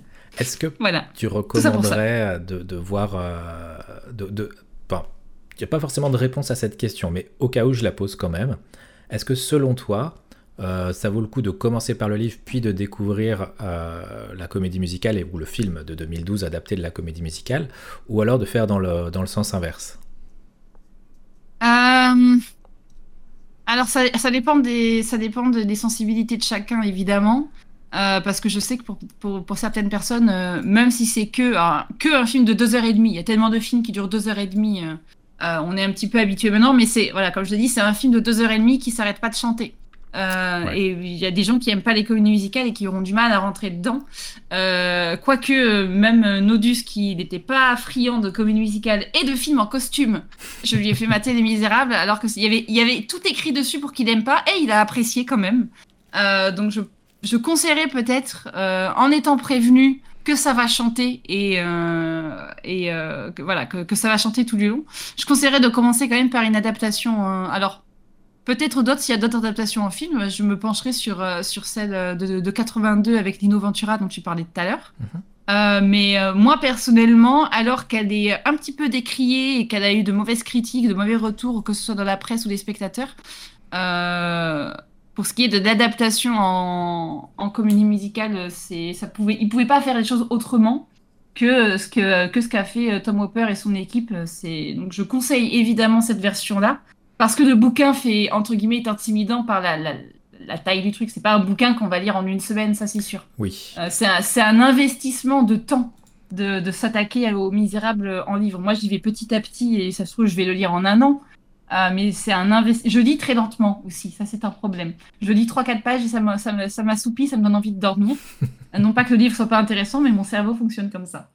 Euh, mais c'est un investissement de temps énorme de lire Les Misérables. Donc évidemment plutôt une adaptation, euh, mais euh, bah, de, faire les deux si on peut, parce que moi je redécouvre une œuvre que, que je pensais connaître par cœur et c'est trop bien de faire ça. Et de ne pas hésiter à à redonner sa chance peut-être à, certaines œuvres classiques qui peuvent nous faire peur maintenant. Alors pas forcément, enfin vous pouvez si vous voulez donner votre chance à du Zola, hein, mais je pense que maintenant tout le monde sait où il met les pieds.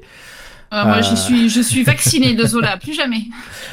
Il y, y, a le côté aussi de, enfin tu vois plus, tu, tu lis plus par obligation, tu vas pas lire parce qu'il y a besoin de faire une étude, un texte dessus, une présentation et donc avec en plus un, une deadline.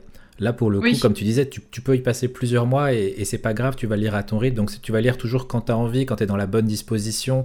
Donc, forcément, je pense que ça va, ça va créer un, un ressentiment positif sur euh, ton expérience de lecture.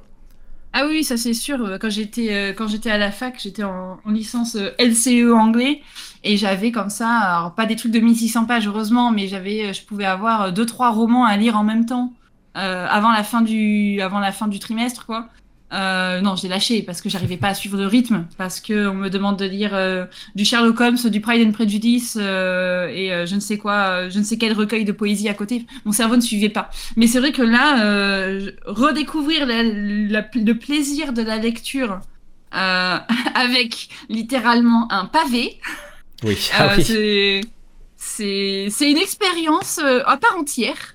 en plus, c'est Les Misérables, donc je suis contente, mais euh, ouais, avoir ça entre les mains et se dire genre ah je vais kiffer lire ça, c'est assez c'est assez marrant comme euh, comme expérience. Très bien. Est-ce que tu as quelque chose que tu souhaites euh, rajouter sur Les Misérables, sur quelque forme de média que, que ce soit ou l'œuvre d'une manière générale?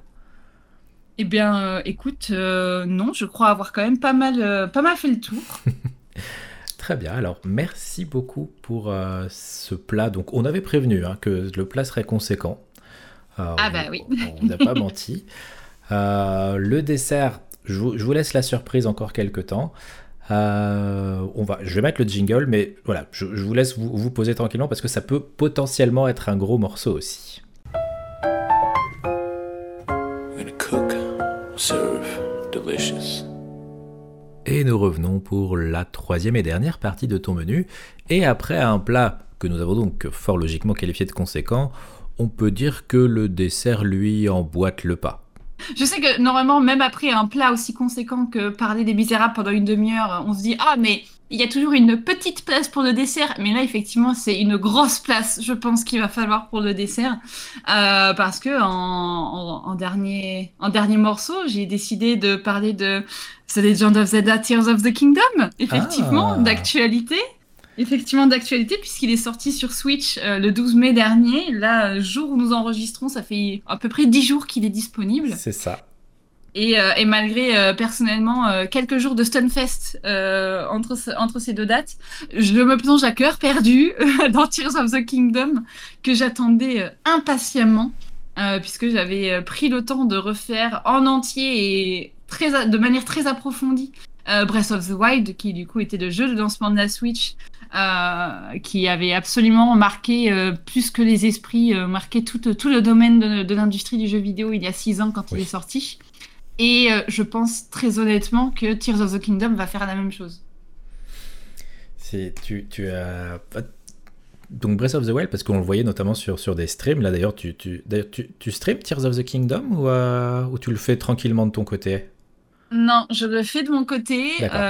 J'ai beaucoup hésité parce que bah quand j'étais sur Breath of the Wild, des gens sur le chat me posaient la question est-ce que tu vas streamer Tears of the Kingdom? Ce qui est parfaitement normal et logique comme question.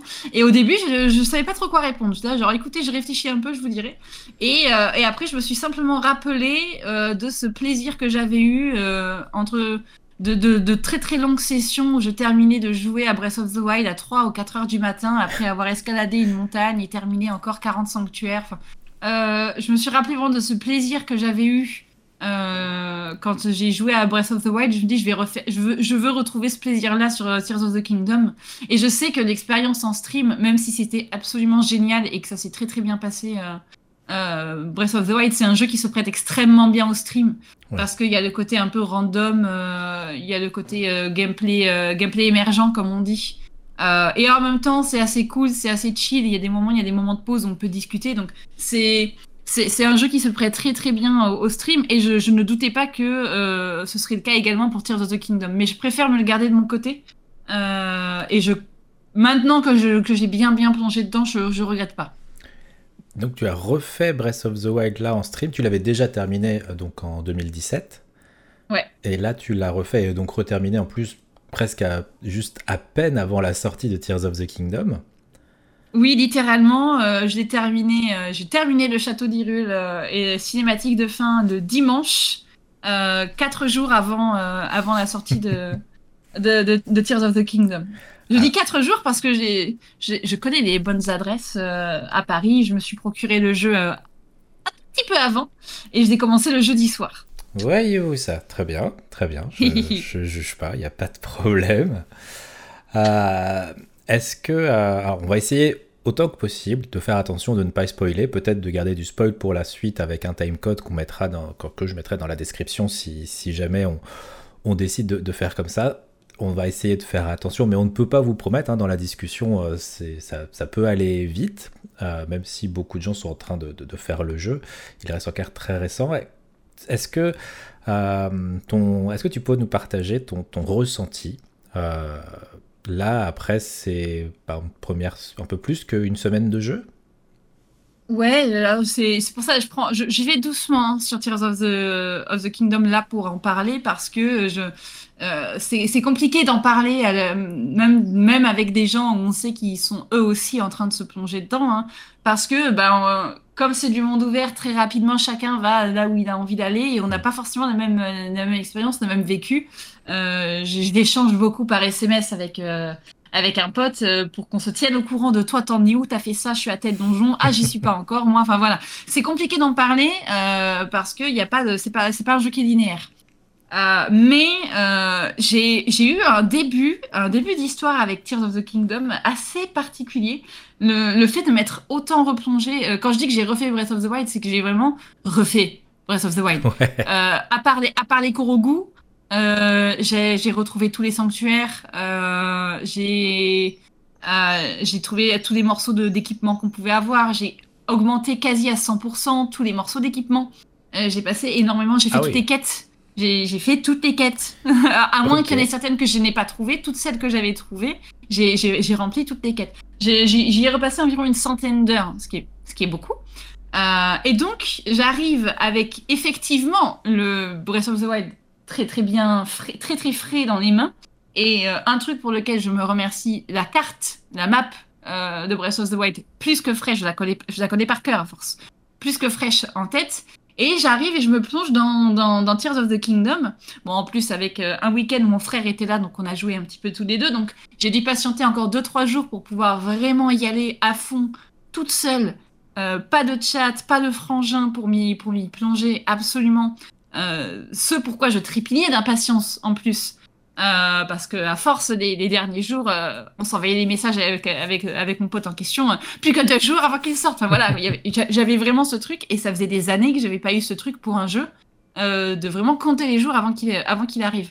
Et donc là, je peux enfin m'y plonger. Je n'ai rien d'autre à faire. J'ai un après-midi entier. Je me plonge dans Tears of the Kingdom et au début, je dirais pas que j'ai pas aimé, je dirais que ça n'a pas marché. non mais je j'ai eu ce truc de euh, et vous allez voir, je vais tirer en fait. C'est pour ça que j'ai choisi Tears of the Kingdom en dessert parce que je vais tirer des liens, je vais tirer des axes, des parallèles avec oui, accrochez-vous bien, avec mon ressenti sur Les Misérables et même avec Neil.fun dont je vous ai parlé au début. Vous allez voir. Euh, avant qu'il y ait du spoil, je préfère prévenir, mais il y a un truc très logique dans la construction de, de ces trois morceaux que j'ai choisis. Euh, j'ai dit que quand je parlais des Misérables, j'ai dit que j'étais pas le genre de personne à dire ah mais c'était pas comme dans le livre, le film, machin, j'aime pas, gna j'aime pas ce genre de réflexion. Et pourtant, j'ai dû me battre contre moi-même mentalement en, en, jouant à Tears of the Kingdom parce qu'il y avait plein de points sur lesquels mon cerveau me hurlait. J'étais pas d'accord, hein, mais mon cerveau me hurlait, c'est pas comme dans Breath of the Wild. Et c'est compliqué, c'est compliqué à appréhender quand on a quand on a Breath of the Wild aussi frais en tête. Je l'aime, mais je l'aime d'amour Breath of the Wild. Mon, Zelda préféré c'est Twilight Princess, mais Breath of the Wild ça pourrait être mon second préféré parce que j'ai, j'ai un ressenti sur ce jeu, un truc que aucun Zelda m'avait fait vivre avant celui-là. Et, et, donc attaquer Tears of the Kingdom, j'avais en même temps cette espèce d'appréhension de peut-être que je vais vivre la même chose, et en même temps les premières heures de jeu sont vraiment pas les mêmes. Et, donc, euh, tout dans le jeu me disait, tu vas pas vivre la même chose. Et j'ai eu une sorte de conflit dans mon cerveau qui me disait, genre, putain, c'est bien, mais c'est pas comme ce que je connais, donc je suis déroutée. et, est-ce que je profite vraiment du moment? Et en même temps, les idées, elles sont grave cool. Je vois tout le potentiel qu'il y a derrière. J'ai vraiment eu, je pense, une bonne dizaine d'heures. C'est long. Ah, quand même Oui, enfin, ah, peut-être un peu. Ouais, oh, si, bien. Allez, peut-être pas 10, mais bien 5 ou 6 heures. Au moins une session entière. Où, mon... vraiment j'avais cette espèce de truc de je suis pas sûre de rentrer dans le méga tunnel de la hype à me dire c'est incroyable, c'est formidable, euh, malgré avoir euh, masqué tout ce que je pouvais sur Twitter pour ne pas me faire spoiler. Euh, je voyais quand même quelques retours de gens qui disaient oh, c'est incroyable, c'est extraordinaire. J'ai mis du temps avant de trouver ce truc de putain, Tears of the Kingdom, c'est extraordinaire. Je l'ai trouvé, c'est bon, tout va bien, tout est, tout est, rentré dans l'ordre. Mais euh, pendant un long moment, c'est, je, je, vais, je, vais, je, vais, je vais rentrer dans le spoiler à chaque fois de cette manière-là, en faisant des pauses et en prévenant et tout. Euh, L'une des interrogations qu'on avait pour euh, Tears of the Kingdom, c'est est-ce qu'ils vont rester dans le système de sanctuaire avec des créatures divines ou est-ce qu'ils vont revenir vers le système de donjon Je mets un premier spoiler, mais on revient vers un système de donjon. J'en dis pas trop, mais en tout cas, on se dirige vers là. Quand je suis arrivée au premier, euh, j'étais toujours pas rentrée dans ce truc de waouh, le jeu il est extraordinaire. J'ai fait tout mon premier donjon sans être sûre de kiffer à 100% le jeu que j'avais entre les mains. Et c'est bizarre en termes d'immersion. C'est très bizarre de se plonger dans un Zelda de cette manière-là quand euh, ben, la formule classique avant Breath of the Wild, c'était extrêmement, c'était classique, c'était très linéaire, c'était euh, de manière euh, voilà, très codifiée. Euh, en crescendo, un premier donjon assez facile pour entrer dedans, et puis après, petit à petit, il y a des nouvelles, des nouveaux objets, des nouvelles mécaniques, ça, ça grimpe en tension au niveau de l'histoire. Enfin voilà. Quoi. là, avec ce, ce, ce, truc de t'as du monde ouvert et t'as des donjons, mais j'arrivais pas vraiment à ressentir cette espèce de, de, goût de reviens-y. C'est-à-dire qu'il y a des moments, en fait, au début, je mourais énormément. Euh, parce que avoir dans les pattes euh, Breath of the Wild où j'avais un stuff extrêmement bien fourni ah et je j'allais tuer du linel comme on va faire ses courses quoi. Euh, ah j'ai besoin de trois sabots de linel pour augmenter mon, mon, casque barbare. Je vais aller chercher, je vais aller, j'allais farmer le linel qui sont les monstres les plus difficiles à tuer sur la map dans, dans Breath of the Wild. Et, et là j'arrive et contre des bocoblins vraiment l'ennemi de base. Je mourais contre des bocoblins dans Tears of the Kingdom et je hurlais parce que j'étais là. Pourquoi? Pourquoi le jeu me. J'étais vraiment en train de me dire, je suis pas venu ici pour souffrir.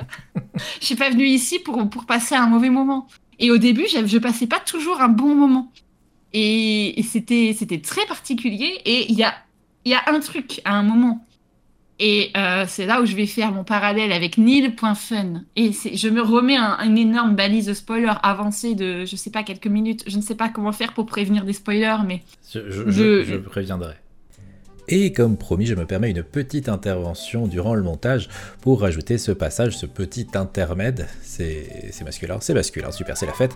Ce petit intermède pour vous prévenir que ce qui suit est un spoil euh, de, de, gameplay, on va dire, euh, et non pas de l'histoire de, Tears of the Kingdom, quelque chose que l'on découvre assez tôt dans le jeu, mais cependant, si vous n'avez pas du tout commencé Tears of the Kingdom, ou si vous êtes encore sur les îles du prélude au tout début du jeu, euh, je vous conseille de sauter ce passage en utilisant le timecode que vous retrouverez dans la description, pour ensuite rejoindre la partie du podcast où il n'est plus question de ce, ce sujet.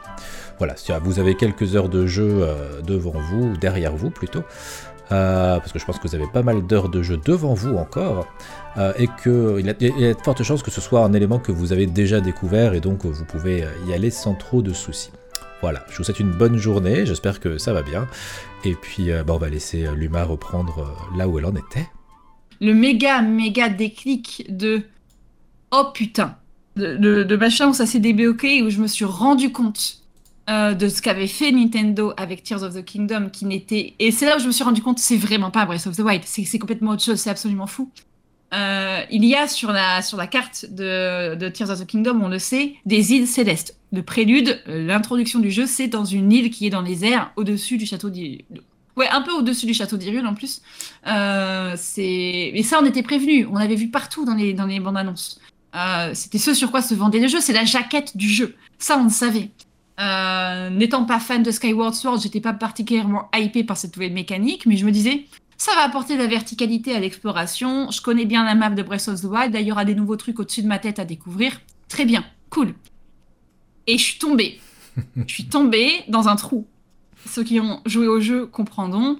Il y a un petit peu partout dans, euh, sur la map de Tears of the Kingdom ce qui s'appelle des abîmes. Ces d'immenses trous dans lesquels on chute sous la map, mais pas dans le, pas dans le mode bug, je suis tombé sous la map. Vraiment, il y a tout un monde souterrain en dessous de la carte d'Irule qui est du coup une expansion x2 de ce que je connaissais de, Breath of the Wild. C'est-à-dire qu'il y, avait, il y a un monde du dessous dans Tears of the Kingdom. Euh, et, ça m'a ça m'a fait le, what the fuck. Et je vous parlais tout à l'heure de ce truc fascinant que j'ai avec les profondeurs quand je vous parlais de Deep Sea. Je disais que je, trouve ça, incroyable que l'être humain n'a pas les capacités d'aller explorer ce qu'il y a 20 euh, 000 lieues sous les mers. Parce que physiquement, euh, notre matériel ne le permet pas.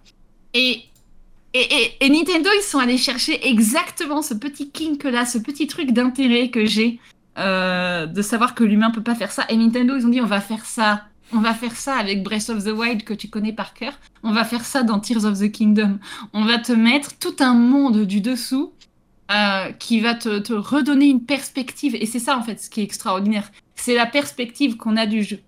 Euh, j'avais une perspective, j'ai envie de dire que je, l'avais tellement par cœur, Breath of the Wild, c'est comme si je l'avais juste sous mon nez. Parce que j'étais capable de placer sur la map tel village, tel sanctuaire, tel donjon, tel personnage. Enfin, je l'avais juste sous les yeux, Breath of the Wild. Et là, avec ce truc de monde du dessous dans Tears of the Kingdom, Nintendo m'a attrapé par le col et m'a dit Regarde en arrière. Regarde de très très loin le jeu, regarde tout ce qu'il t'offre. Et là, mon cerveau, mon cerveau s'est liquéfié. je crois sérieusement que pendant une demi-heure, alors que je me baladais du coup dans cet espace souterrain, j'arrêtais pas de dire mais c'est incroyable. je, me rendais compte que euh, déjà Nintendo, ils nous ont, ils nous ont bien eu, hein, avec, euh, avec leur trailer qui nous vendait des îles célestes. Euh, déjà, ils nous ont bien eu, hein, parce que évidemment que c'est pas, c'est bizarrement, c'est pas du tout l'intérêt premier. Enfin, à mon point, à mon sens, l'intérêt premier de Tears of the Kingdom, c'est pas d'aller explorer le ciel, c'est d'aller explorer sous terre. Et, et je, je, ouais, j'ai eu le, j'ai eu le moment, le grand moment, genre waouh, c'est extraordinaire à, ce passage-là, quoi. C'est fou, c'est fou ce qu'ils ont fait. Il y a des, il y a des, il y a l'équivalent des tours qui nous permettent de, de, cartographier la, carte. Il y a la même chose sous terre. Il n'y a pas de sanctuaire, mais en tout cas, il y a quand même des ennemis, il y a quand même des challenges, il y a des Oh, trucs à oui. faire. Euh, Il y, a, il y, a, il y, a, il y a presque un jeu dans le jeu, en fait. Il y a, il y, a un, il y a un Zelda avec des donjons, avec des villages, avec des quêtes à la surface. Et en dessous, c'est euh, c'est de l'exploration. C'est alors c'est pas un jeu qui a marché sur moi, mais euh, c'est l'expérience un peu Subnautica quoi. Ouais. C'est tu, tu vas plonger et tout ce que tu vas faire, c'est euh, essayer d'aller à tel endroit parce que tu l'as vu très très loin sur la map. Euh, notamment voilà des trucs pour, cartogra- pour cartographier, on les voit d'assez loin quand même. Et c'est tout un jeu qui du coup c'est Breath of the Wild qui est sous Tears of the Kingdom parce que Breath of the Wild c'était un Zelda qui était extrêmement statique. Il y avait très très peu de vie dans le sens où il y a peu de villages, il y a peu d'humains.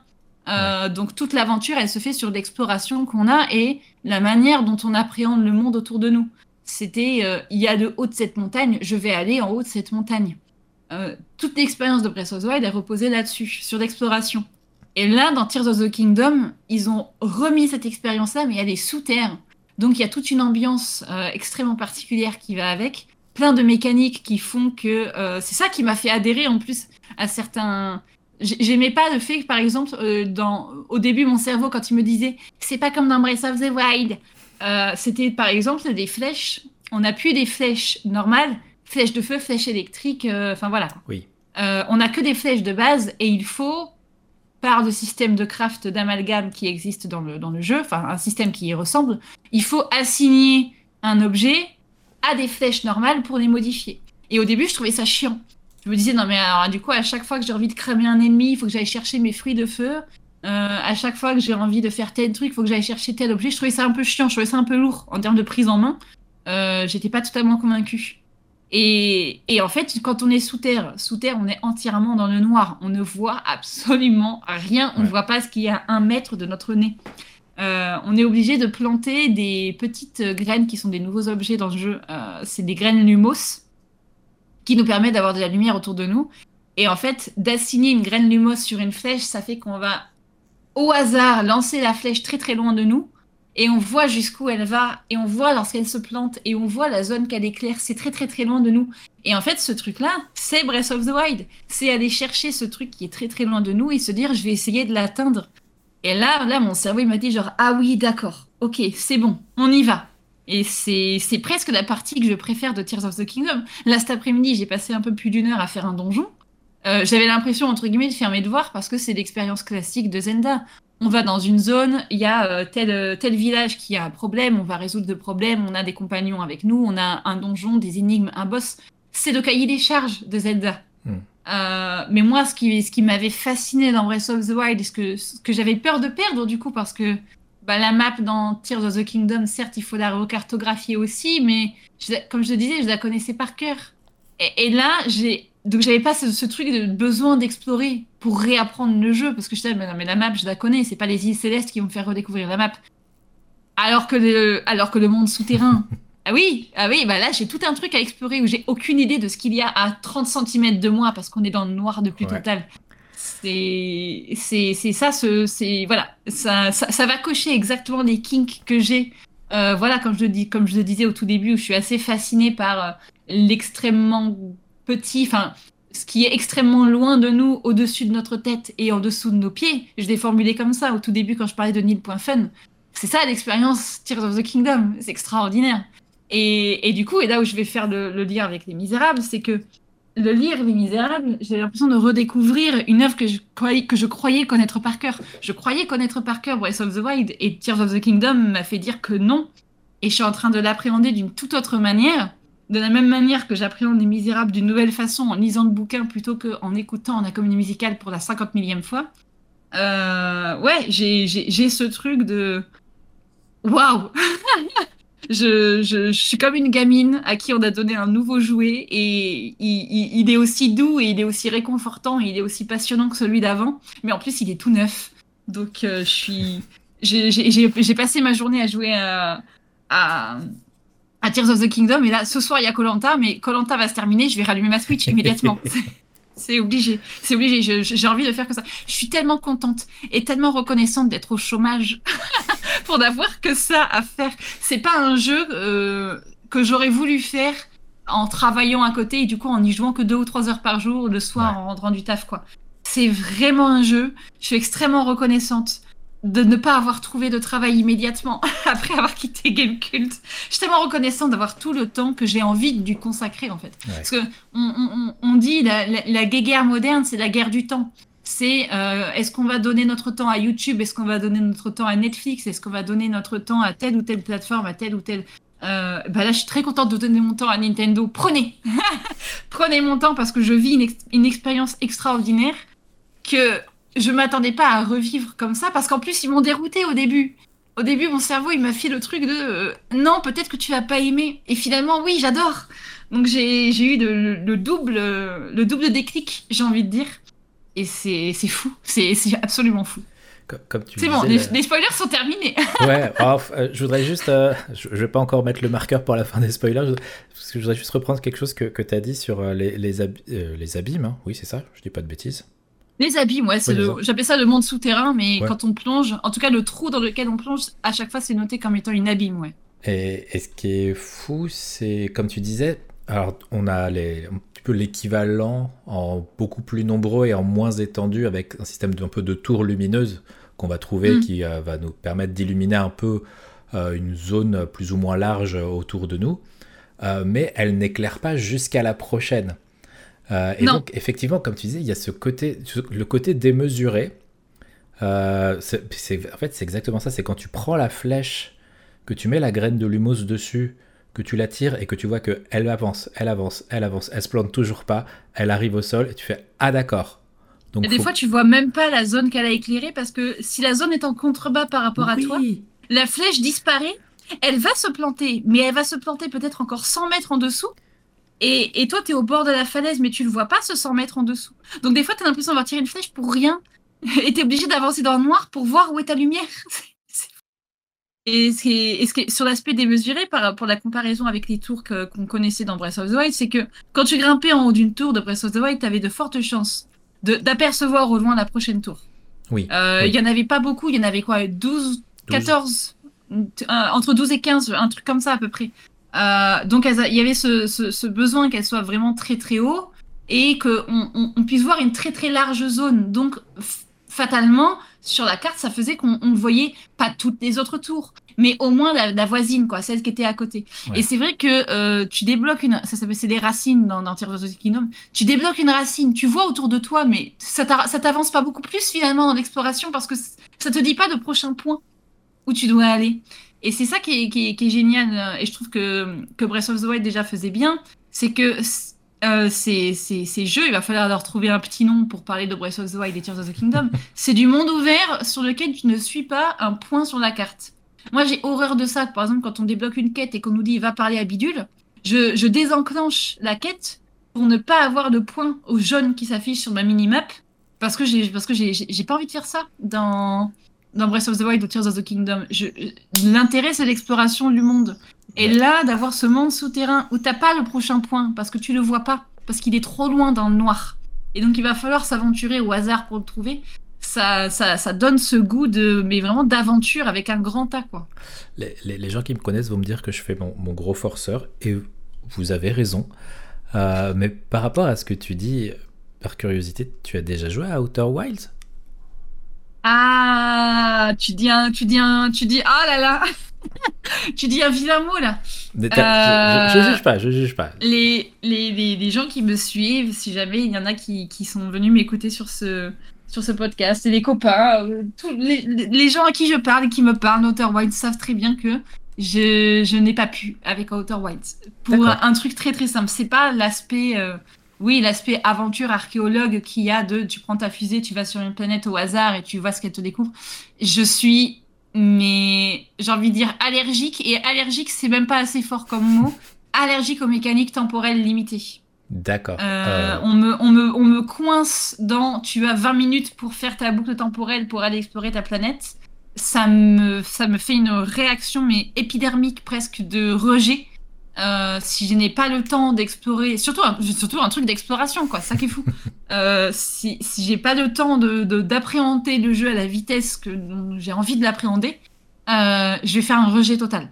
Et j'ai eu, ça, j'ai eu ça avec Outer Wilds, j'ai dû faire deux ou trois boucles, donc l'équivalent de une heure de jeu, on va dire. Et j'ai lâché la manette et j'y suis jamais retournée. Parce que, parce que si jamais on me fait un mode accessibilité où on enlève la boucle temporelle, j'y retourne. Euh, mais c'est le principe du jeu, donc ça n'existera jamais. Oui. Euh, je, je peux pas. Et du coup, Majora's Mask aussi.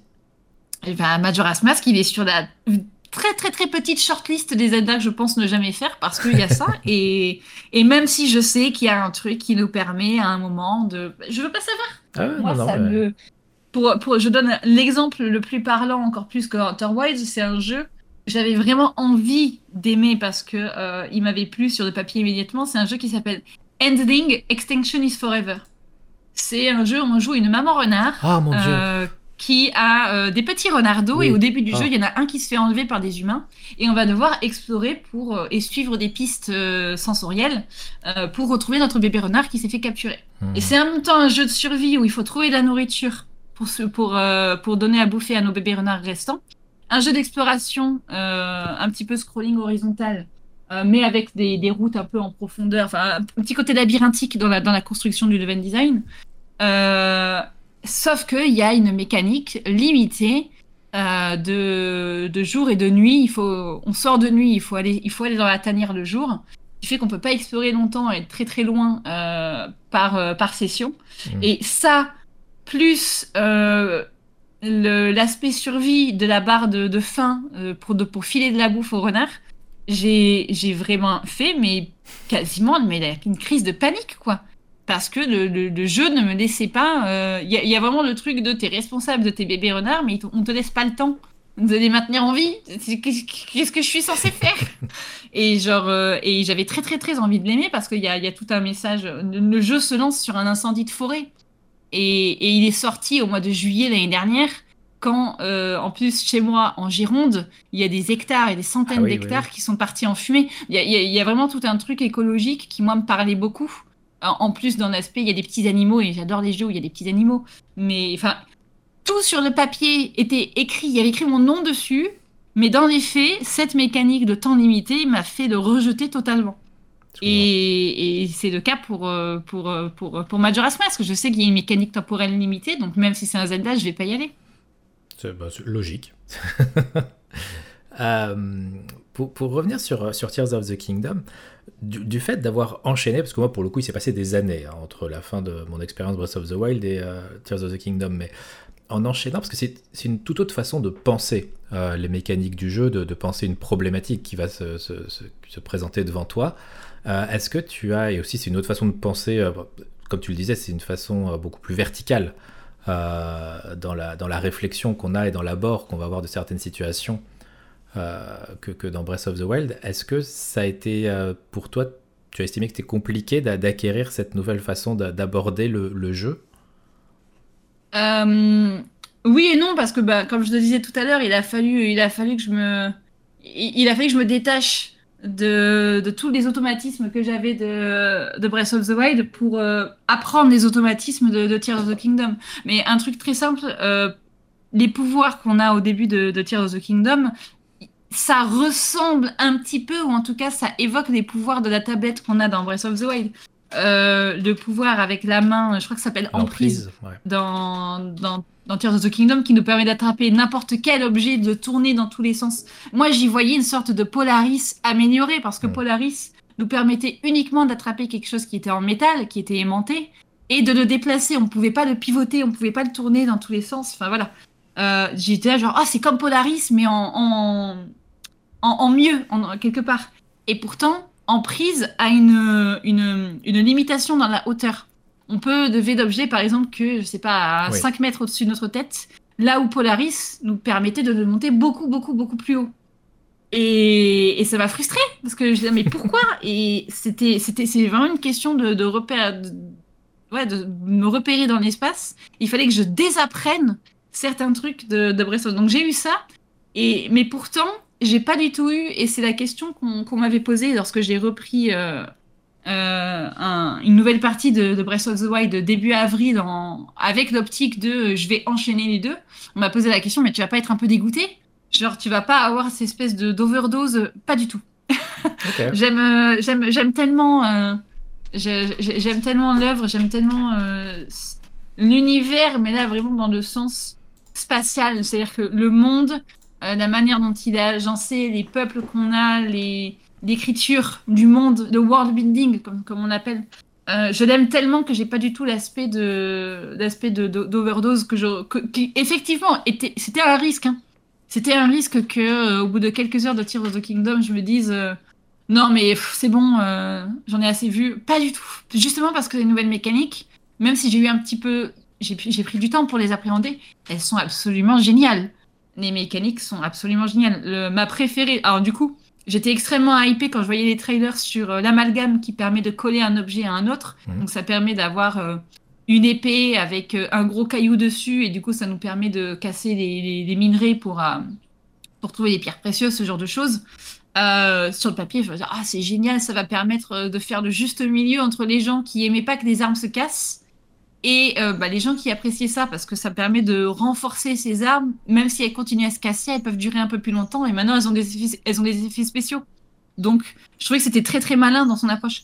Et pourtant, c'est l'amalgame, je m'en sers un peu parce que je suis obligée, mais mon truc préféré, c'est vraiment emprise et le fait de faire des constructions absolument débiles. Oui, oh c'est la c'est la, la, meilleure chose du jeu. Ma mécanique préférée, à chaque fois que je vois au loin le personnage qui s'appelle Boulier, c'est euh, l'espèce de stagiaire très mal payé sans doute et surtout mal considéré par Gros Allier. Ah oui. Qui est un, qui est un constructeur qui était déjà présent dans, dans Breath of the Wild. Maintenant, il a monté une immense entreprise et donc il a chargé le personnage de Boulier de mettre des publicités partout à travers la map euh, pour, faire la, pour faire la promotion de son entreprise. Et donc Boulier, il est là avec des panneaux qui sont nuls à chier, qui ne tiennent pas parce qu'il n'y a qu'un seul pied. Et donc on doit aider Boulier à stabiliser son panneau pour que lui après il puisse l'accrocher par terre. Et donc on a toujours autour de nous des planches, euh, des, des, rondins de bois, des choses comme ça pour essayer de construire une sorte de pyramide de bric-à-brac euh, qui permet juste temporairement de stabiliser le panneau publicitaire de, de Boulier. C'est vraiment, quand je le vois au loin, je suis là genre, je lâche tout ce que je fais, je vais voir Boulier. C'est vraiment mon truc préféré de construire des véhicules et tout, c'est rigolo. Après, pour l'instant, j'ai pas encore débloqué tous les artefacts Sonao qui permettent de d'envoyer des trucs dans les airs ou d'avoir des roues ou d'avoir des turbines. Il y, a, il y a plein de choses différentes, mais cette micro-mécanique de fabriquer un bric-à-brac qui n'a aucun sens ah pour faire tenir le panneau publicitaire de Boulier, c'est presque mon truc préféré pour l'instant dans le jeu. Pourquoi? Aucune raison. Pour, oh, pour aucune autre raison que c'est fun et le jeu nous met entre les mains quelque chose qui nous donne une infinité, une infinie possibilité en fait. C'est vraiment le, tu fais tout ce que tu veux. T'as as des planches, tu les empiles, tu mets des rondins, tu mets des cailloux, tant que ton machin il tient, c'est toi qui as fait ton truc, c'est toi qui l'as entre les mains. Parce que même faire un véhicule, il faut qu'il soit stable. Il y a les règles de la gravité, il y a les règles de l'inertie. Euh, tu mets ta planche, il faut qu'il y ait un minimum de 3 ou 4 roues pour qu'elle tienne. Ça reste un petit peu, euh, un, petit peu euh, cahier des charges. Quoi. On fait pas un avion comme on fait un bateau. Il y, a, des règles. Par contre, ce machin des panneaux de boulier, il y a aucune règle. Ah non. Et, c'est ça qui est génial. Tu mets Moi, planches, tu mets, tu mets 50 trucs. Ça, À chaque fois, j'ai l'impression de reconstruire une maison autour, de l'accrocher dans tous les sens. Et en plus, des fois, là, le panneau, il, il peut avoir par exemple des petites encoches où tu te dis ah ça c'est pensé pour que je mette euh, euh, un, truc à l'intérieur ou, euh, ou alors ils sont disposés juste assez haut pour que quand tu mettes une planche de biais ben, ça touche pas et en fait ça supporte pas. Donc tu es obligé de faire une construction qui n'a ni queue ni tête qui ne ressemble à rien mais à la fin tu es content quand il lâche et que ça bouge pas et tu es tellement fier de toi. Mais oui c'est ça c'est vraiment l'aspect l'aspect récompensant en fait. De t'as fait un truc de zéro, il y avait rien, et t'as fait quelque chose, même si ça ressemble à rien du tout. Dans n'importe quel jeu, ça n'existerait pas cette construction.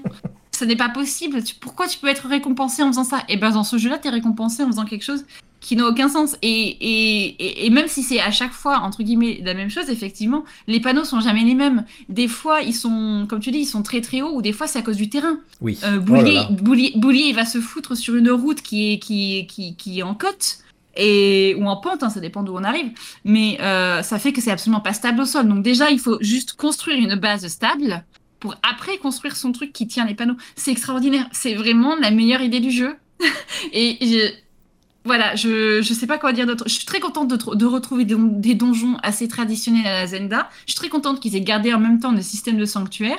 Je suis contente qu'ils aient vraiment trouver un, entre-deux entre la formule classique de Zelda sans abandonner les, les multitudes, euh, la multitude de très très bonnes idées qu'il y avait pour, euh, pour faire Breath of the Wild. C'est vraiment le mélange des deux mondes qui est parfait.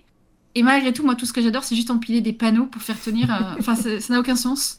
C'est génial. C'est vraiment, tu fais le Zelda que tu veux. Et c'est ça qui est trop bien avec celui-ci. C'est tout comme dans chaque euh, sanctuaire, parce que c'est un truc que je m'étais dit sur les premiers sanctuaires que j'avais fait. Alors, j'ai eu le réflexe tout de suite de me dire je fais pas la partie centrale où j'arrive, je me barre à l'aventure. C'est parti, YOLO. Je me fais one shot dès que je tombe sur un mob, mais j'ai l'habitude, c'est comme ça que ça je arrive. je pense que je suis mort plus de fois dans, dans, dans, Tears of the Kingdom que dans Elden Ring jusque-là, mais pourquoi pas? Et je suis arrivé sur des donjons, et je pense qu'en fait, il doit y avoir peut-être une marge de progression sur les premiers donjons de la, première zone, vont te demander des mécaniques peut-être un peu moins complexes, peut-être moins d'intriquer euh, les différents pouvoirs, ce que certains donjons un peu plus éloignés ont l'air, sûrement, euh, de, de, te demander. Et je ne trouvais pas la solution. Je suis un très mauvais. Je pense que c'est un jeu qui est pensé pour des gens qui ont des cerveaux d'ingénieurs, ce qui n'est absolument pas mon cas.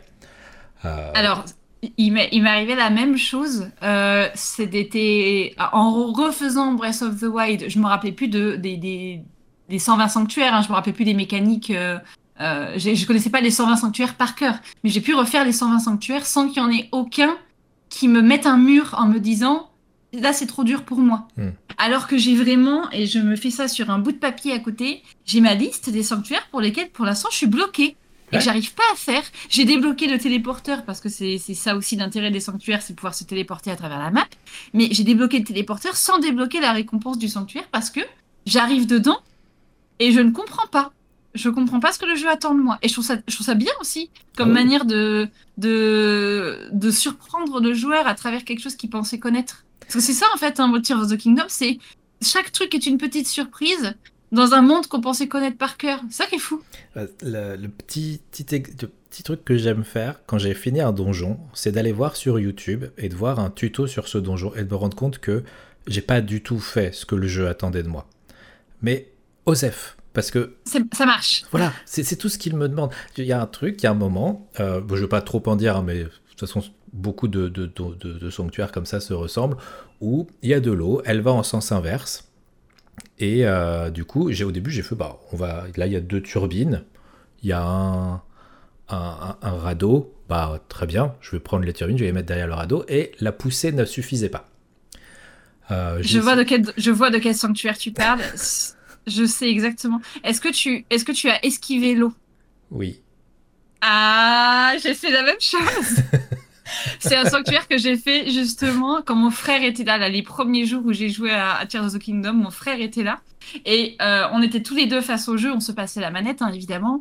Et, lui était en train de commencer à réfléchir de on va mettre les turbines de telle manière pour euh, essayer de, de d'aller de pousser plus fort que, que le courant qui nous ramène en arrière et tout.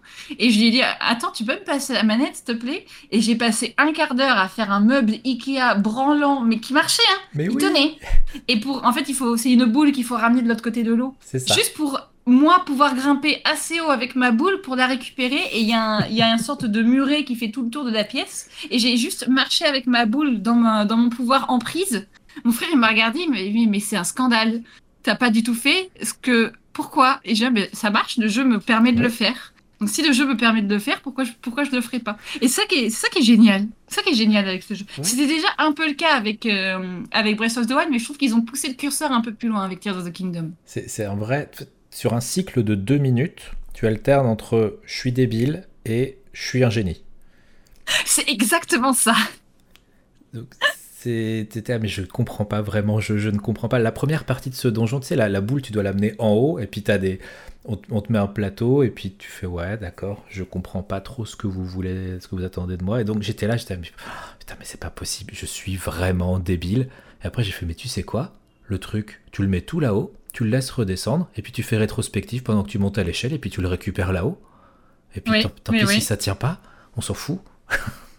Et c'est très bien parce qu'en plus, euh, c'est en fait finalement, euh, c'est des, automatismes qu'on va prendre là de poser un objet dont on a besoin sur n'importe quel support, que ce soit une planche, un caillou, parce qu'on peut les coller. Oui. Donc ça n'a même pas besoin d'être stable. Ça le pire. On fait juste en prise, on le grimpe, puis après rétrospective pour le récupérer en haut. Euh, c'est un, un, apprentissage de nouvelles mécaniques qui va s'appliquer absolument partout dans le jeu, y compris dans les donjons. Ouais. Euh, donc c'est extrêmement malin et oui, les, les, sanctuaires ont un véritable intérêt au-delà de la collectionnite, euh, de récupérer des, des, lueurs, là, des, espèces de, points de triomphe, je sais plus comment ça s'appelle, euh, qui nous permettent d'augmenter notre vie, notre, notre endurance. Il y a, y a un vrai intérêt à apprendre le jeu parce que derrière ça va nous servir dans les donjons que avant on n'avait pas parce que il y avait que quatre créatures divines. Donc les sanctuaires, on les faisait que pour le sanctuaire en lui-même et pour la collectionnite. Là, il y, y, a un vrai truc, on sait qu'on va s'en servir plus tard sur le sur l'open world ou, ou dans le donjon. C'est là que tu te rends compte l'intelligence du, du, level design du, de la topographie de la carte. Oui. C'est incroyable parce que tu sens qu'à certains endroits, ils se disent tu pourrais peut-être faire comme ça, mais on va juste mettre ce rocher comme ça, cet angle comme ça, on va juste les espacer de la juste la distance qui fait par exemple que Emprise va pas te permettre de mettre tout de suite un objet pour t'obliger à réfléchir autrement, de réfléchir un peu plus profondément. Et je suis toujours fasciné par ce côté de me dire, en fait, tu as des endroits où tu te dis, mais ils l'ont pensé au centimètre près parce que il y a un testeur qui un jour a dit bah sinon je peux faire ça. Et ils ont dit non non non. Donc on va le décaler de 2 cm et maintenant tu peux plus. Et ils vont trouver une autre méthode. Et j'adore ça et c'est pour ça quand je disais tout à l'heure que j'avais été frustrée que en prise euh, quand on bouge un objet avec prise il ne monte pas aussi haut que c'était le cas avant avec Polaris. Ça aurait été trop simple avec prise de monter un objet aussi haut qu'avec Polaris. Là en fait c'est fait pour nous encourager à faire comme tu dis l'ingénieur et, à, faire des, constructions qui sont débiles mais qui marchent. Et, en fait, c'est pas pour nous punir, c'est pour nous récompenser. Euh, et ça, ça j'ai mis un petit peu de temps à le comprendre, mais maintenant que, maintenant que je l'ai, c'est absolument génial. C'est très très très malin de la part de, Nintendo. Est-ce que tu, penses que Tears of the Kingdom, tu vas le... Enfin, on peut le, on peut le, le, le, savourer de différentes manières. Euh, je, on a un DM sur Twitter avec différentes personnes, on parle notamment beaucoup du jeu. Et je me rends compte qu'on l'aborde pas du tout de la même manière, dans le sens où il y a des gens qui vont vraiment euh, rusher l'histoire principale, euh, puis se perdre dans le jeu avant de finir le jeu. Il y a des gens qui vont se perdre. C'était très intéressant d'ailleurs de voir ma femme jouer au jeu parce qu'elle n'a pas du tout. Euh, on n'a pas du tout abordé le truc de la même manière. Elle a passé juste 45 minutes sur euh, l'île du Prélude à, faire toutes les recettes possibles avec des champignons et des pommes. J'étais va au sanctuaire, je t'en supplie. Alors qu'il est déjà, il est déjà très long de prélude, hein. il fait bien 3-4 heures. Donc j'étais à bon, je n'interviens pas, je la laisse jouer sa partie, mais juste, va, au sanctuaire, juste récupère le pouvoir, je te jure, il va t'aider. Là, ça me frustre. et, du coup, c'est très intéressant de voir comment le, jeu est abordé par des personnes qui euh, ont vraiment l'habitude, euh, par le fait d'avoir beaucoup joué, donc de voir comment le, jeu peut te parler, et des gens qui vont pas forcément être réceptifs à la façon dont le jeu peut te communiquer des choses, et vont juste vivre leur vie comme ils ont envie, et, arriver au final au, même endroit que toi, hein, mais pas du tout en passant par les mêmes étapes. Et euh, je parlais ouais, de, la consommation du jeu, de la façon d'avancer dedans. Est-ce que tu vas t'y perdre complètement euh, et ensuite avancer l'histoire principale? Ou est-ce que tu vas par exemple faire les, donjons pour avoir, les, comme dans Breath of the Wild, tu peux avoir des, pouvoirs euh, mm. et pour te dire, bah, c'est toujours ça qui pourra m'aider pour que mon exploration soit un peu plus, un peu plus facile, un peu plus fluide euh, bah, J'ai une manière assez, assez peut-être particulière de l'aborder c'est que euh, moi, ce qui, le point, quand on me posait la question, qu'est-ce que tu, c'est quoi tes attentes de Tears of the Kingdom? Moi, mon, attente, c'était euh, la, la, continuité de l'histoire, en fait, la continuité de l'univers, et je, je, savais que j'aurais envie de découvrir qu'est-ce qui s'est passé. Déjà, je voulais être sûr que ce soit bien une suite. Est-ce qu'on se place temporellement après, euh, après Breath of the Wild Et puisque rapidement on a cru comprendre que ce serait oui, je voulais savoir bah, qu'est-ce qui s'est passé pour tel personnage, qu'est-ce qui s'est passé dans tel village. voilà. Moi, j'avais vraiment ce truc de, euh, presque au niveau du scénario, euh, savoir ce qui s'est passé. Et pourtant, c'est pas parce que j'avais envie de connaître euh, l'évolution de, de l'univers que je vais rusher la quête principale. Ça a pas l'air logique comme ça, mais euh, par exemple, l'un des premiers trucs que j'ai fait euh, avant même de faire le moindre donjon, euh, au bout de, je descends du prélude, on joue une demi-heure et je dis, ok, je vais aller au domaine Zora. J'avais envie de voir qu'est-ce qui s'est passé au domaine Zora. J'ai envie d'aller retrouver les personnages, notamment Sidon parce que je l'aime énormément. Mhm. qui est le, le, prince des Zora. J'avais envie de, j'avais envie d'aller voir. Ok, on se place après Breath of the Wild. Ces personnages-là, ils vont me reconnaître. On a du vécu. Euh, j'avais vraiment ce truc de le monde. Maintenant, je l'appréhende comme étant euh, un endroit que je connais et qui me connaît en retour. Ouais. Et, et, et j'avais ce truc de, j'avais vraiment presque la liste des endroits où je voulais euh, que je voulais visiter pour voir s'il y avait eu une évolution. Euh, par exemple, et j'y suis allée tout à l'heure en plus, à côté de la grande forêt d'Irule, il y a une petite île qui s'appelle l'île du Morian, qui était très mystérieuse et qui était liée euh, par son nom à un personnage de Wind Waker. Ça reste, c'était qu'un clin d'œil, c'était qu'une référence. Mais dans Breath of the Wild, c'était extrêmement mystérieux parce que c'était une toute petite île sur laquelle il y avait rien du tout. Il y avait juste un arbre mort et un caillou, comme s'il y avait eu un Korogu, mais il n'y a pas de Korogu. Okay. Et donc, euh, j'y suis retournée parce que je me demandais s'il y avait un truc maintenant à cet endroit-là.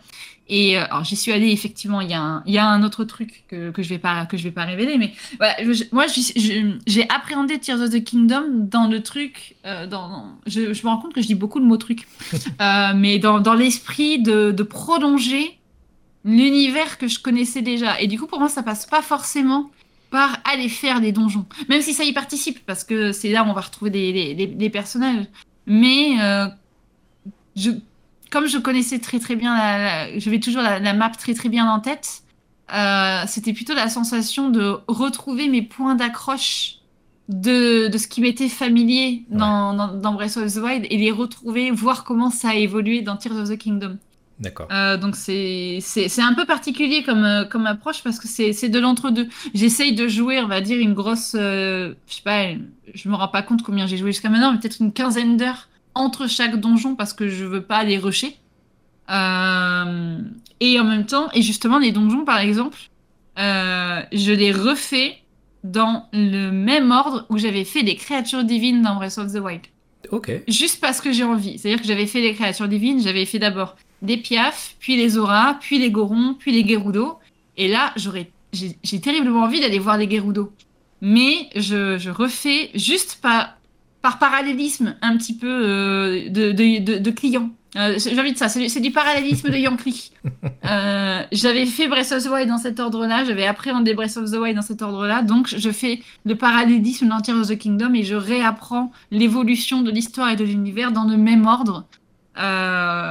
Et, et ouais, c'est c'est ce truc de si je vais tu je, je vais à un endroit et je vois que ça a un petit peu évolué par rapport au jeu précédent, où je vois qu'il y a un petit clin d'œil ou quelque chose comme ça.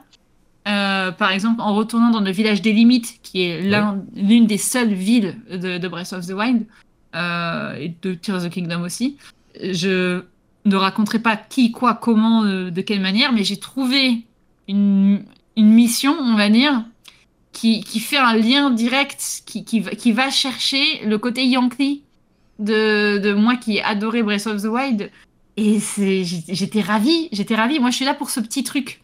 Je suis là pour cette petite étincelle de.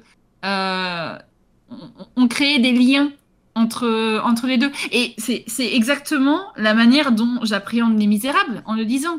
Quand je dis que j'avais mes petits post-it euh, pour euh, des, des, des, citations pour des personnages, oui. Euh, c'est parce que je vais chercher ce lien entre les personnages que j'ai appréhendés dans la comédie musicale et que là je retrouve dans le bouquin. C'est la même chose.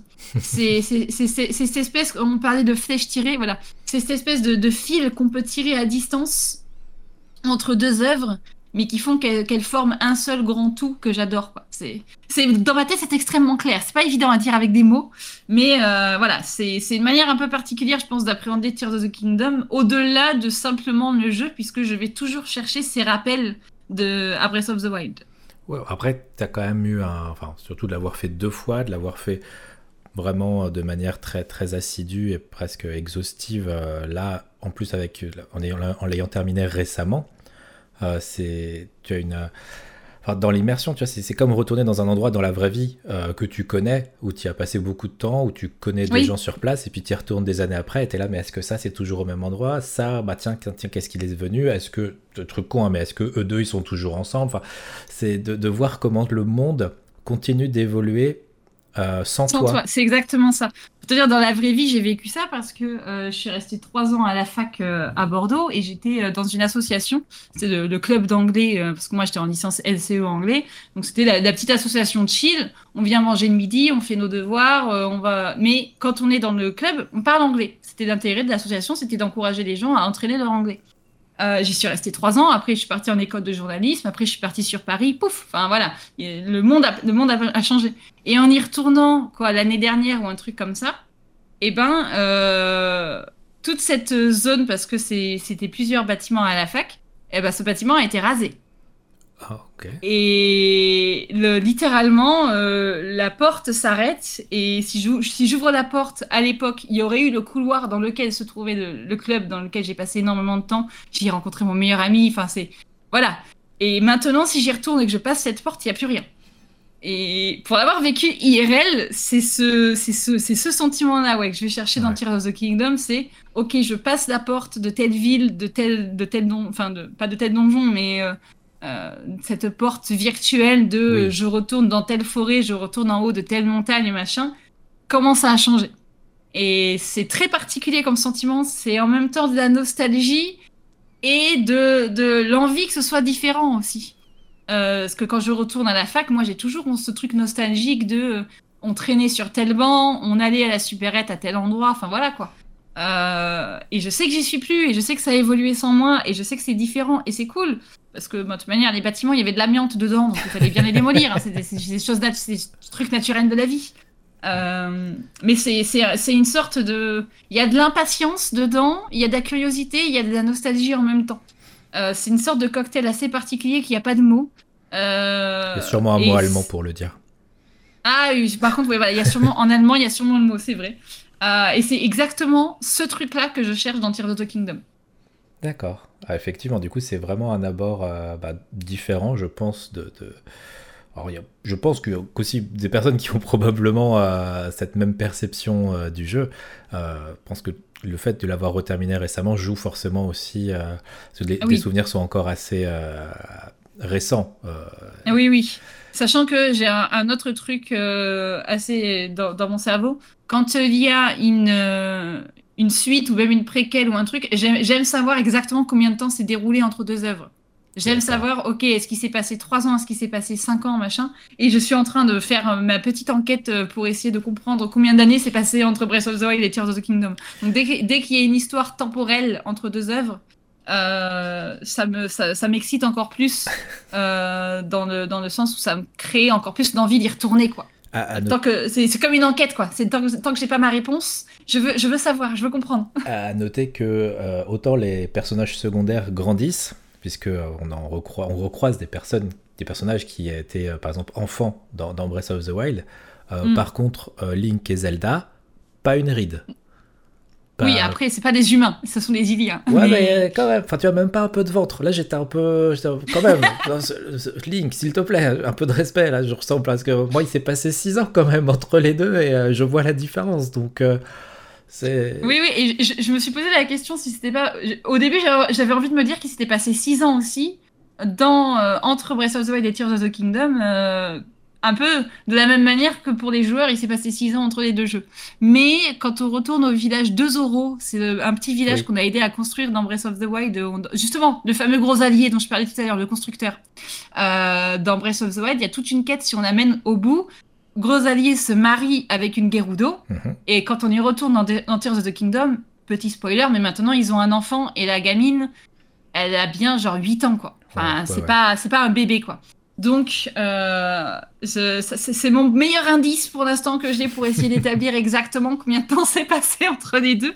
Mais effectivement, le, temps s'est pas déroulé euh, exactement de la même manière pour, euh, pour, pour tout le monde. Quoi.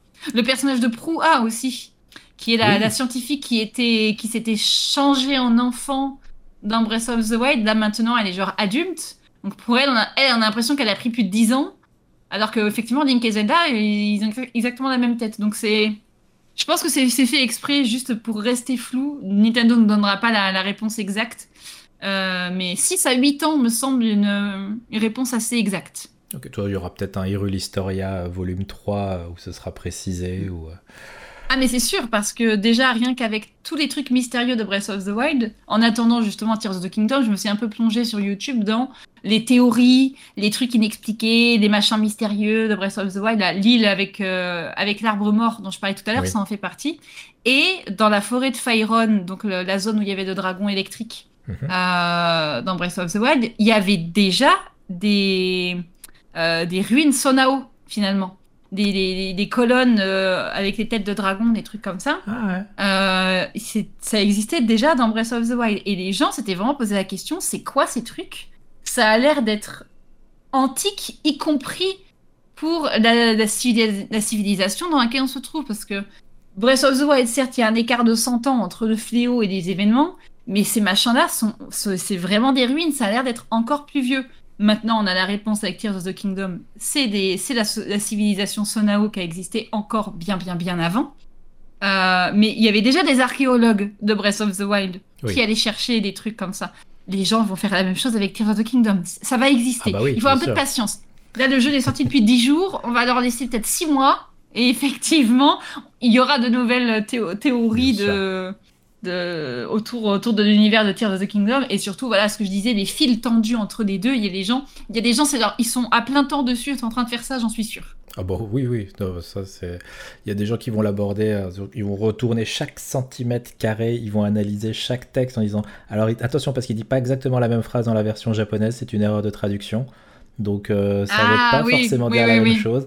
Enfin... Les comparaisons de... Tu sais qu'il y, y, a des gens qui, euh, ont les traducteurs pour euh, les écritures, pour, euh, pour l'irulien, oh. le Gerudo. Ah oui, oui, oui. Et il y a quelques. L'irulien, c'est le plus facile à lire. Par exemple, lorsque tu es dans un relais pour euh, déposer un cheval, au-dessus de. Il y a une pancarte au-dessus du, du, gars qui tient le stand mhm. pour, pour poser ton cheval. Et en fait, il y a écrit en irulien le mot stable, donc en anglais étable, pour les chevaux. Et donc j'ai réussi à repérer comme ça quelques lettres. Euh, et la maison de Link à limite dans, euh, dans, dans, Breath of the Wild, il y avait également écrit chez Link ou un truc comme ça. Donc il y a vraiment des gens qui connaissent, des, qui ont des traducteurs iruliens alphabet, de, notre alphabet quoi. Et, et, ça pour euh, le ouais, pour de l'irulien, de Gerudo et de Sheikah. Parce que tout ce qui était dans les sanctuaires de Breath of the ah Wild, tout, est, tout est, c'était des écritures Sheikah. Euh, t'es sûr qu'il y a des gens qui vont partir explorer tous les trucs, essayer de comprendre les écritures Sonao et tout. C'est sûr. Ah bah les gens sont, il faut leur laisser le temps. Les gens sont au travail, mais c'est vraiment de l'archéologie vidéoludique. Premier, premier degré. en avance, hein. parce que je les remercie. Je n'ai pas le temps, mais euh, le jeu est déjà tellement énorme à explorer. Mais euh, c'est fascinant. C'est ça je, sais que c'est le cas pour, pour d'autres jeux, mais là, le fait que ce soit dans un, dans un, dans un Zelda, dans une licence qu'on connaît tellement, dans, laquelle il y a déjà des, des, ponts qui ont été tirés entre les épisodes jusqu'à ce qu'il y ait une chronologie officielle qui soit, qui soit établie, euh, c'était déjà une licence dans laquelle les, les, gens avaient cet esprit-là, euh, avaient l'envie de faire ce genre, ce genre de démarche.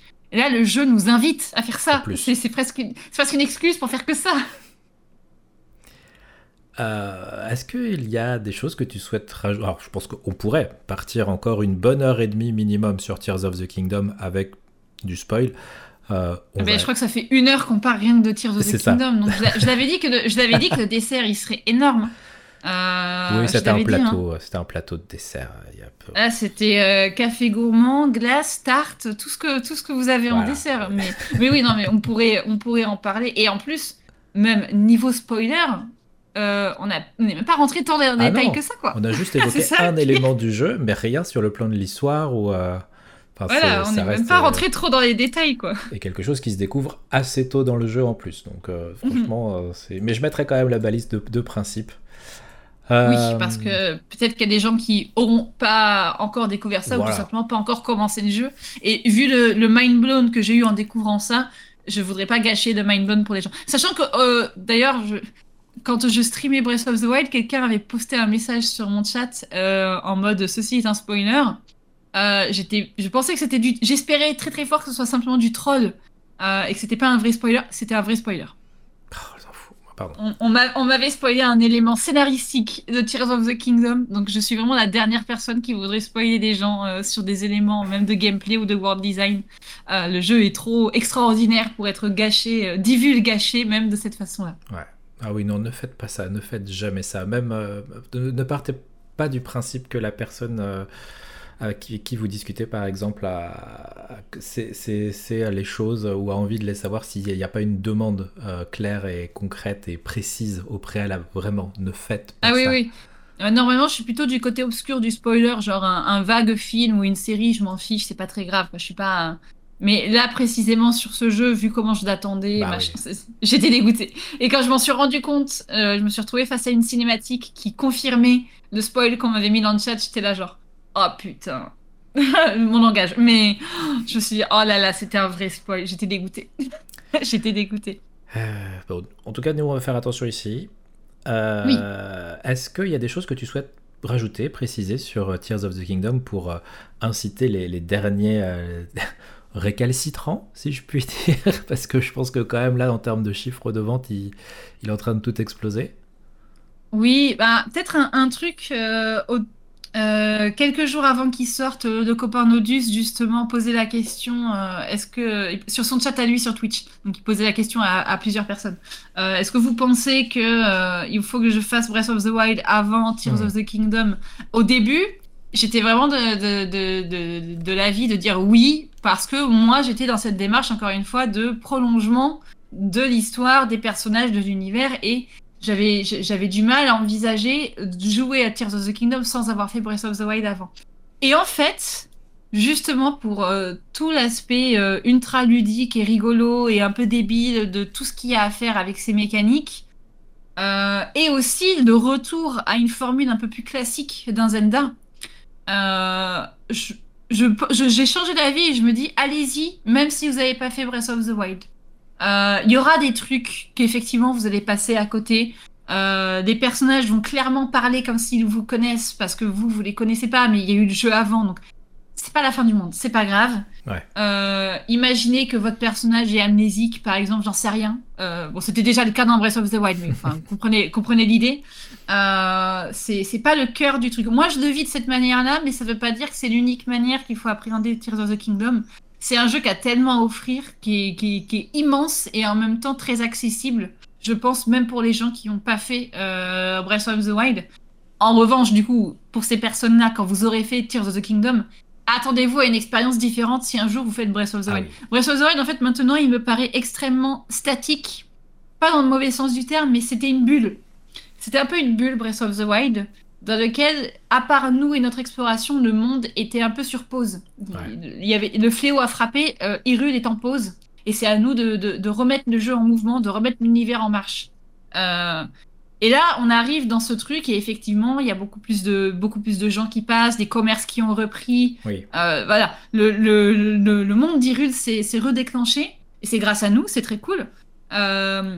Mais voilà, si jamais on fait Tears of the Kingdom en premier, il faut s'attendre à une ambiance différente à, Breath of the Wild. Mais je me dis que l'un ou l'autre, on peut, on peut attaquer par n'importe quel morceau. Tant ce qui compte, c'est de kiffer évidemment ce que le jeu a à nous offrir. Et je je vois pas comment on pourrait détester ce jeu. Je je sais pas. Même moi qui suis partie au début euh, pas forcément convaincue, je tombe dedans et c'est extraordinaire. Je vois pas comment on pourrait ne pas aimer ce jeu. Donc allez-y même si vous avez pas fait Breath of the Wild. Je pense que ça sera mon mot de la fin. Très bien. Eh bien, merci beaucoup euh, ah, merci à toi. merci à toi de ne pas avoir de limite de, de, podcast, puisque ça fait maintenant plus de deux heures qu'on ah, mais comme je t'ai dit, de toute façon, le principe même d'un podcast, j'oblige personne à écouter. Vous écoutez si vous avez envie. Il y a chaque partie qui est euh, timée. Euh, donc vous écoutez les parties comme vous le voulez, dans l'ordre que vous le voulez, celle que vous voulez. Il n'y a aucune obligation. Moi, la seule chose que je trouve importante, c'est que l'invité bah, prenne du plaisir à venir discuter de, choses qu'il ou elle aime. Donc euh, c'est à peu près mon seul objectif. Et du coup, je suis content par rapport à ça. Euh, et aussi content parce que bah, par rapport au, au, sujet avec lesquels tu es venu aujourd'hui, bah, j'ai découvert beaucoup de choses. Donc euh, moi aussi, à chaque fois, je, sors gagnant hein, de chaque enregistrement. Donc c'est pour ça que je continue. Pour le rappel, si jamais vous, voilà, n'hésitez pas, parce que n'oubliez pas au début de l'émission, vous avez mis nil.fun dans vos favoris.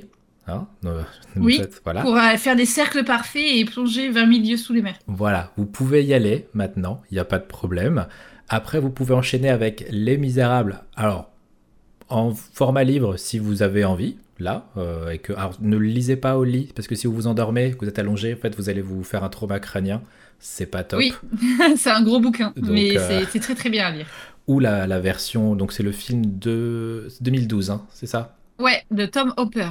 Avec, euh, avec si vous voyez Hugh Jackman, c'est que vous êtes au bon endroit. Oh, parfait.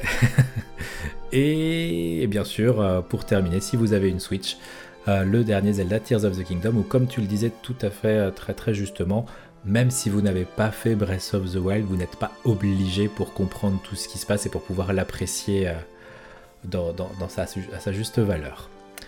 Euh, bah, merci beaucoup, merci beaucoup Luma d'avoir accepté cette invitation et d'être venu aujourd'hui avec cet excellent menu. Bah merci à toi, ça me fait extrêmement plaisir de pouvoir euh, parler parler du jeu parce que à une époque j'en aurais parlé au travail mais là à part mes petits tweets où je fais attention à pas spoiler les gens, c'est vrai que j'ai pas encore eu j'avais pas encore eu l'occasion comme ça de partager à quel point je le trouve extraordinaire donc j'étais ravie de pouvoir faire ça. Et, puis même, euh, même pour l'entrée et, le plat, c'est vrai que se dire je vais lire Les Misérables en 2023, pourquoi faire ça? Et en fait, c'est passionnant. En fait, Donc euh, j'étais ravie de pouvoir partager tous ces, tous ces délires du moment euh, avec toi et avec les auditeurs et auditrices. Et surtout, n'hésitez pas, si jamais vous découvrez, euh, si vous vous replongez dans Les Misérables, si vous vous amusez sur Nil.fun, si vous vous lancez dans Tears of the Kingdom après l'écoute de ce podcast, n'hésitez pas à nous envoyer un message, à, mettre un petit mot en réponse au tweet, etc. Ça fait toujours hyper plaisir, et puis même ça peut permettre d'échanger dessus. Donc euh, voilà, c'est toujours euh, appréciable et apprécié. sur ce, bah, on va vous souhaiter une bonne, comme d'habitude, bonne journée, bonne soirée, bonne ce que vous voulez, selon l'heure à laquelle vous écoutez ce podcast et à bientôt pour euh, bah, une prochaine émission. Merci, ciao